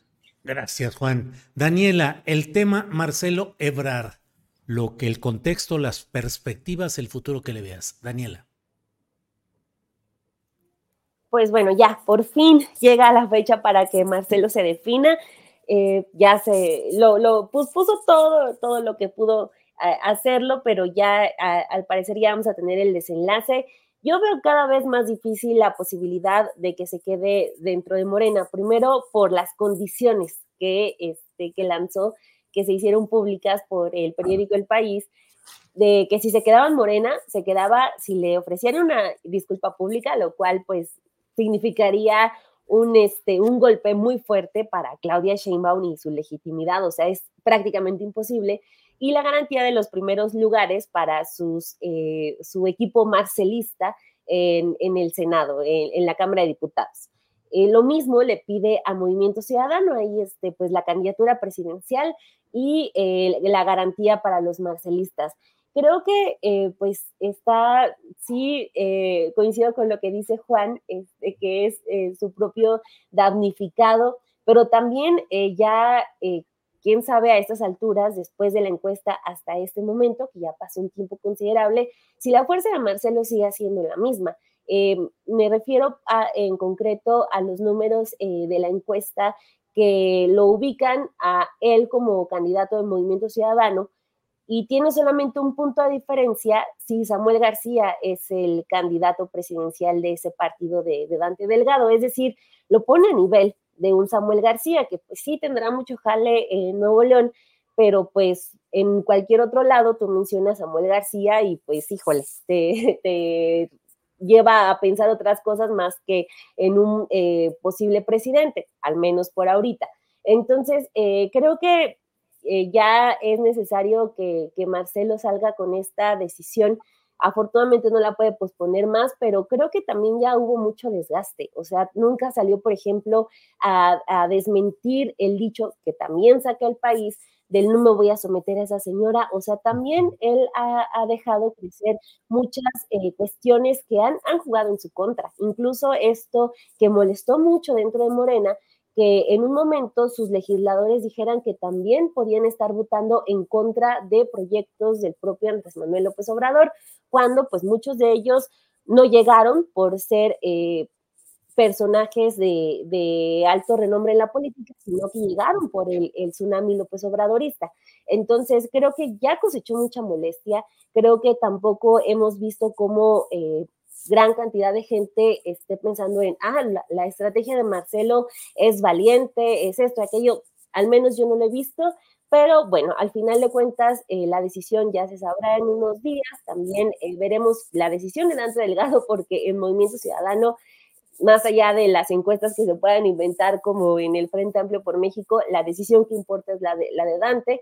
vamos a ver si le cumple los, eh, los gustos a, a Marcelo y quizás para quien pudiera ser una muy mala noticia sería para Xochitl Gálvez, ¿no? Que ya se acaba de registrar como eh, la candidata del PAN y pues lo hace también con números en, encuestas eh, muy, muy tristes para, para su campaña.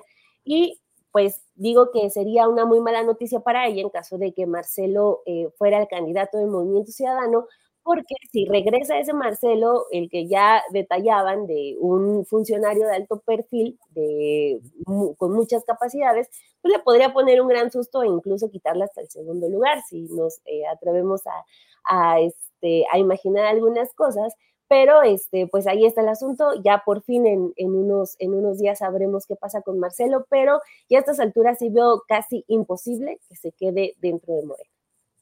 Bien, gracias Daniel. Arturo Cano, ¿qué opinas? Mira, Pedro Gómez dice, me parece que hablar de Marcelo es ocioso. pero bueno, bien o mal está ahí en el tablero ya reinstalado. ¿Qué opinas, Arturo Cano? Mira, ayer fui a la conferencia de Mario Delgado, eh, una conferencia que dio en solitario, comenzó 40 minutos después de la, de la cita, eh, solamente habla él, solamente comparece él, le hacen varias preguntas los, los colegas y le preguntaron sobre Marcelo Ebrard, que recordemos fue durante muchos años su jefe.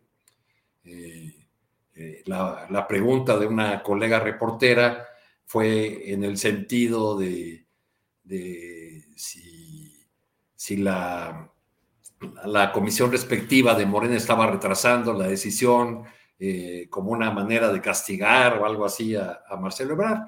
Y, Mario Delgado respondió que no, que, que Morena es el partido de Marcelo, que nunca le haría una cosa así y también declaró, según yo, sin mucha convicción, que cree firmemente en que Marcelo se va a quedar en, Morena. Más allá de la decisión que tome Marcelo Ebrard, deberíamos preguntarnos quizá, ¿sigue siendo Xochitl Gálvez la candidata de los sectores de la oposición que la llevaron a esa decisión? ¿Le han quitado los banquitos que le fueron poniendo o lo sigue teniendo? ¿Está firme realmente la candidatura de, de Xochitl Galvez, porque estamos discutiendo eh, eh, sobre la base de que ya Xochitl Galvez es inamovible como, como candidata, y yo veo entre eh, algunos líderes de la oposición y, sobre todo entre columnistas que, que suelen, suelen pronunciarse a favor de las posturas opositoras, una preocupación sobre la viabilidad de la candidatura de, de Xochitl Galvez. Entonces creo que, que Marcelo todavía tiene algún margen para, para tomar esa decisión. No es un, un margen que, que, esté a la altura de, del ego político de, Marcelo Ebrard, pero pues, no todo está escrito ya en el ámbito de las candidaturas posibles de la, de la oposición y Marcelo podría ser un, un candidato atractivo para ciertos sectores de la, de la población, quizá más que, que Xochitl. Recordemos que en su libro, en sus eh, eventos de esa suerte de precampaña que tuvieron las llamadas corcholatas, Marcelo insistió mucho en esta eh, línea que algunos veían como eh, separada de los argumentos centrales de la 4T, la línea del México país de clases medias, ¿no? un este, a partir de aquella idea de hace más de 10 años o de hace 10 años de, un libro de Luis Rubio y Luis de la Calle, que ha sido retomada por diversos políticos, pues eh, hacía este planteamiento de un, de un país de, de, clases medias. Ahora, cuando uno ve los titulares, échale nada más una miradita a Google, póngale México, marcha de la economía o alguna cosa por el estilo, y les van a salir una batería de notas ninguna de, o muchas de ellas de, medios que no tienen ninguna simpatía por la 4T, donde se informa en estos días, salen de la pobreza más de 4 millones de personas por el aumento salarial, eh, hay eh, el comercio con Estados Unidos como nunca, 600 mil millones de dólares, eh, la expectativa de Producto Interno Bruto ha crecido 3.4. Vemos todas esas cifras todos los días y del lado opositor, siguen con la cantaleta de que el país es un desastre.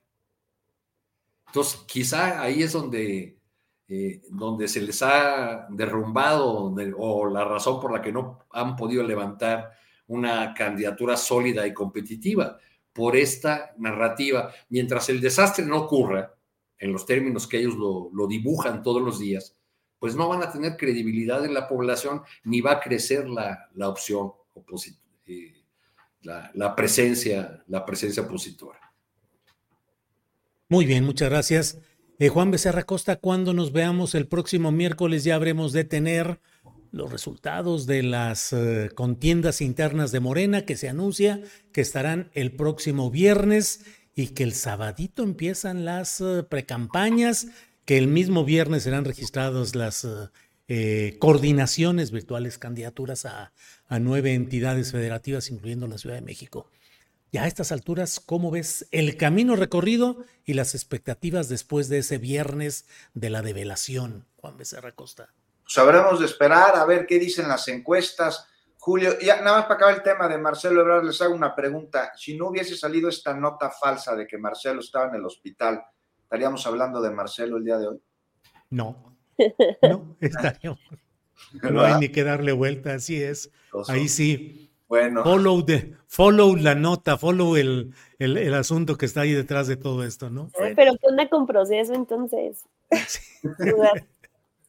Juan, adelante, por favor. Me va a dar algo, si han visto el meme de Marcelo, me va a dar algo, mira. Sí, sí, sí.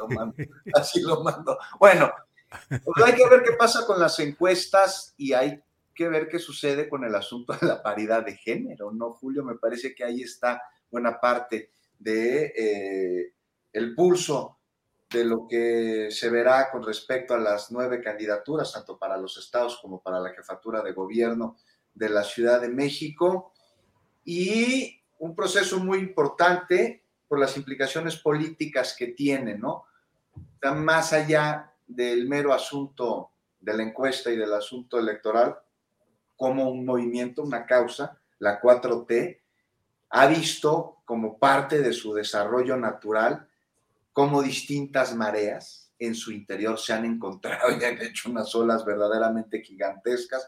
Yo lo único que espero es que después de los resultados y después de lo que se decida en materia de paridad de género que el fin de semana presentó, pues Morena, cuáles van a ser los lineamientos a través de los cuales se va a determinar las candidaturas. Tiene 10 días el instituto para revisarlos y hacer alguna observación. Eso todavía no sucede, se esperaría que pudiese ser el día de hoy. Que venga después de esta tormenta y después de este oleaje una calma serena y que los adeptos de unos que no queden se sumen a los adeptos de los que sí queden y entender finalmente que el contrincante está fuera de la propia 4T, está fuera del partido Morena, está en la oposición y en la Ciudad de México, sobre todo, principalmente, no hay que confiarse.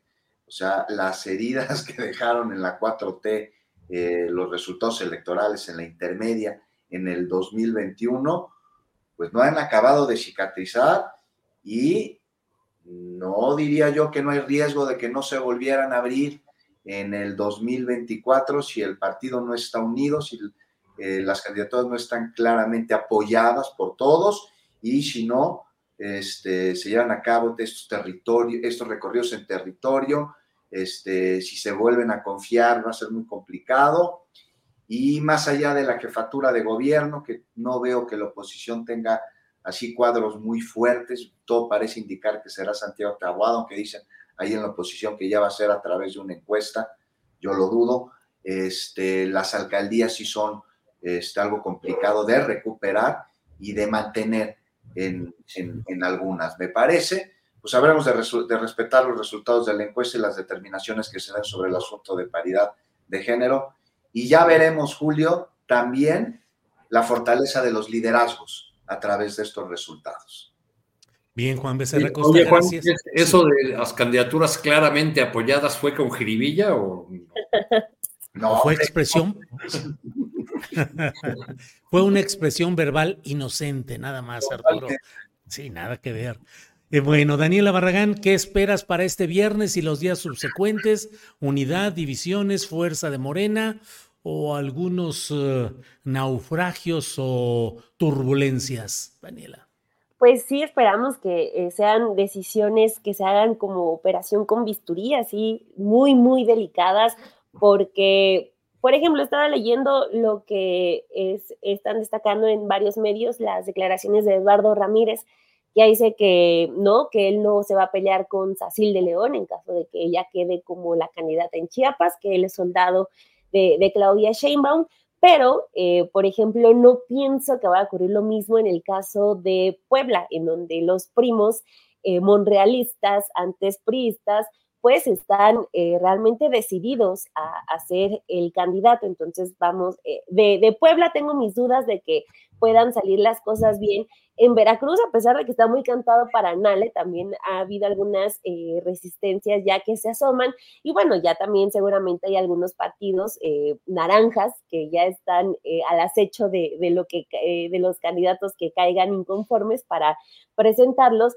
Pero pues claro que destaca lo de, lo de Ciudad de México. Eh, tiene que ser algo muy inteligente lo que va a hacer Morena porque si queda Harfuch va a haber eh, personas descontentas, si, queda, si queda clara también las va a haber, pues, sobre todo si, si son reales las encuestas en las que vemos que Omar García Harfuch tiene un gran porcentaje eh, de apoyo para ser el candidato de Morena para la Ciudad de México. Entonces, pues va a haber turbulencia, sí o sí, pero pues en la Ciudad de México, al ser una, entidad que, siempre tiene mucha importancia, sobre todo para, la izquierda, al ser su bastión, pues ojalá no haya fractura, aunque insisto, creo que cualquiera que sea la decisión eh, va a generar molestias y eso sí o sí lo veremos.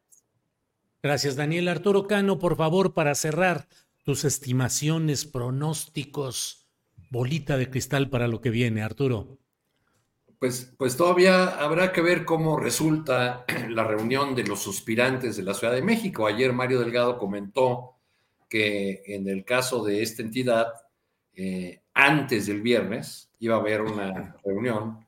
Eh, se entiende que entre Omar García Harfus, Clara Brugada, Hugo López Gatel, para garantizar la unidad o para refrendar el compromiso de unidad. Así deben andar las cosas. Al mismo tiempo, o en la misma conferencia, pues anunció una suerte de operación cicatriz anticipada, eh, al decir que eh, aunque haya reglas para esas designaciones, eh, como una excepción, las personas que hubiesen ganado su encuesta, pero que por la cuestión de la paridad de género no pudieran ser los candidatos, eh, tendrían vía directa a la candidatura al Senado. Este es anticipar de alguna, de alguna forma eh, la, cura de las, de las heridas. Y mañana, mañana jueves a las 5 de la tarde, se repone el evento que, que fracasó en el Estadio Azul de eh, Claudia Sheinbaum con la militancia de Morena en la Ciudad de México. Es muy significativo que sea un, un día antes de la de la definición. Eh, seguramente será un evento con, casa llena, porque no, no, podrá, no puede pensarse en que eh, fuese a, presentarse nuevamente eh, los descuidos que llevaron a, que, a que dieran el, Josefinazo ahí en el estadio, en el estadio azul. Pero bueno, pues la moneda está en el aire en el caso de esa candidatura que ha sido la más polémica de la, de la Ciudad de México, porque hay un sector que se, opone abiertamente y con argumentos que me parecen a mí muy, muy sólidos a la candidatura de un personaje con la trayectoria de Omar García Harfuch y que sostiene que eso sería renunciar a eh, los principios, las ideas, la, la consistencia y la congruencia en la lucha que se ha dado desde la Ciudad de México como bastión del, movimiento y como origen mismo del, del movimiento que, eh, se convertiría en Morena y que llegaría a la presidencia en, en 2018. Está, pues, abierta esa lucha. Yo he hablado con, eh, militantes de Morena y con personas eh, progresistas de mi entorno y algunas otras solamente conocidas. Y la mayor parte de los comentarios que he recogido sobre esta polémica giran en el sentido de que no se le puede dar otra vez el voto sea el candidato que pongan, por más que se trate del mismo movimiento. Y hay que incluso eh, eh, plantea, eh, o muchos plantean que no, que eso no significaría que, fueran a votar por el candidato de la oposición, sino que más bien en la, soledad, en la soledad de la urna decidieran anular su voto o no votar por, por un candidato que no le resulta convincente y que no eh, les parece que cumpla con los principios del movimiento que muchos han acompañado durante décadas. Bien, pues Juan Becerra Costa, Daniela Barragán, Arturo Cano, muchas gracias por esta oportunidad de platicar en esta mesa de periodismo. Espero que nos veamos la próxima semana ya. Esperemos que con el escenario un poco más esclarecido. Juan, Daniela, Arturo, gracias. Hasta luego. Gracias. Gracias.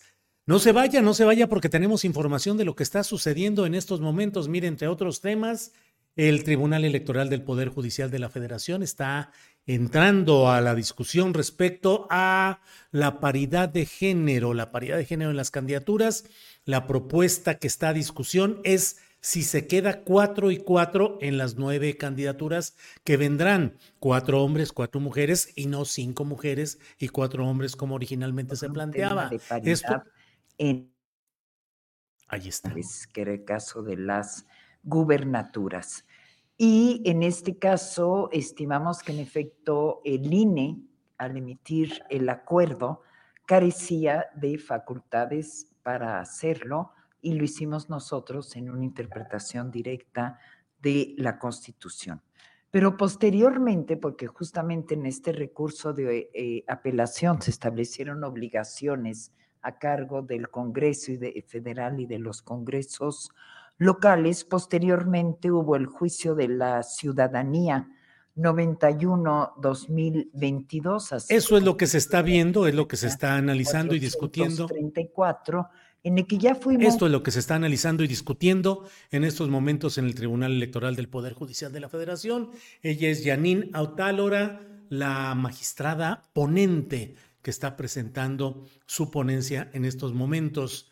Eh, debo decirle que en anteriores momentos ya se pospuso para próxima fecha la discusión acerca de la legalidad de la designación del presidente del Supremo Tribunal de Justicia de Nuevo León como sustituto del gobernador eh, Samuel García, quien ha pedido licencia por seis meses para aspirar a la presidencia de la República. Eh, se basa la discusión ahí en el hecho de que eh, establece la propia Constitución de Nuevo León que no puede ocupar un cargo en el Poder Ejecutivo quien estuviera eh, fungiendo como parte del Poder Judicial del Estado.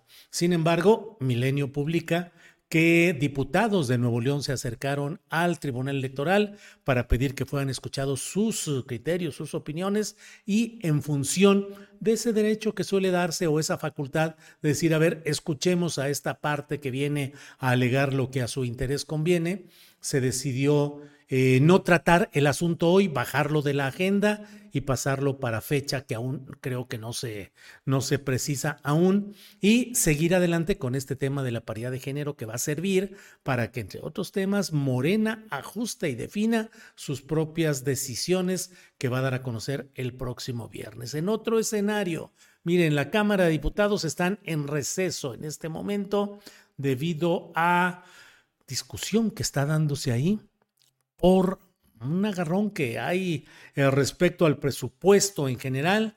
Hay muchas eh, reservas que se han presentado para discutir estos temas con más amplitud, pero bueno, pues hubo toma em, desorden en todo esto eh, y ante em, el enfrentamiento por una toma de tribuna, se decidió decretar un receso en espera de que haya arreglos, de que haya eh, acuerdos de cómo desahogar esta discusión, pero pues ahí está eh, fundamentalmente la parte panista y la parte morenista son quienes están esencialmente en esa discusión.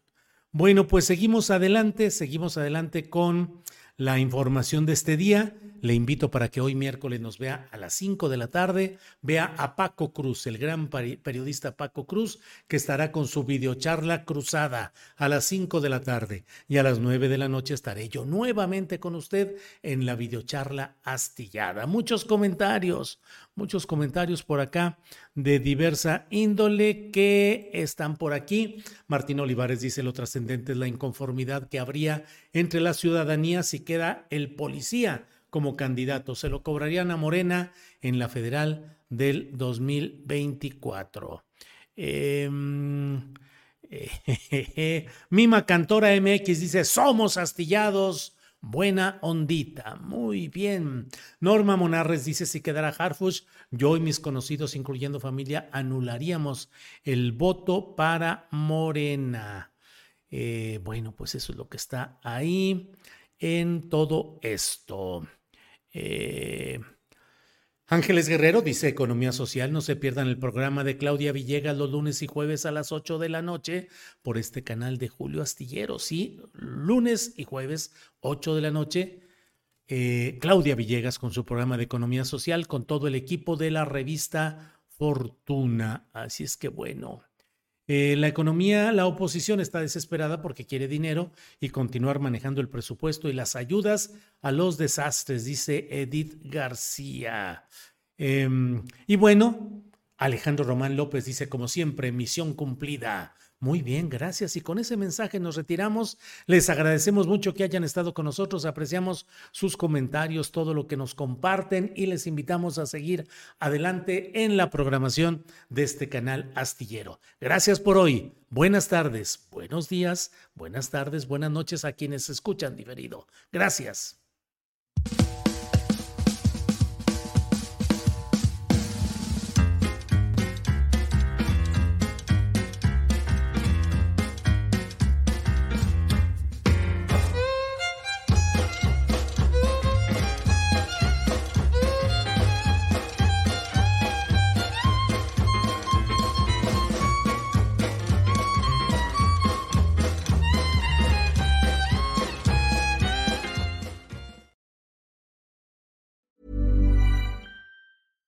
When you drive a vehicle so reliable it's backed by a 10 year, 100,000 mile limited warranty, you stop thinking about what you can't do and start doing what you never thought possible. Visit your local Kia dealer today to see what you're capable of in a vehicle that inspires confidence around every corner.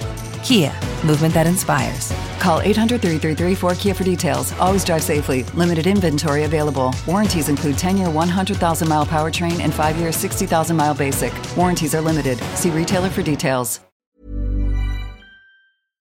Para que te enteres del próximo noticiero, suscríbete y dale follow en Apple, Spotify, Amazon Music, Google o donde sea que escuches podcast.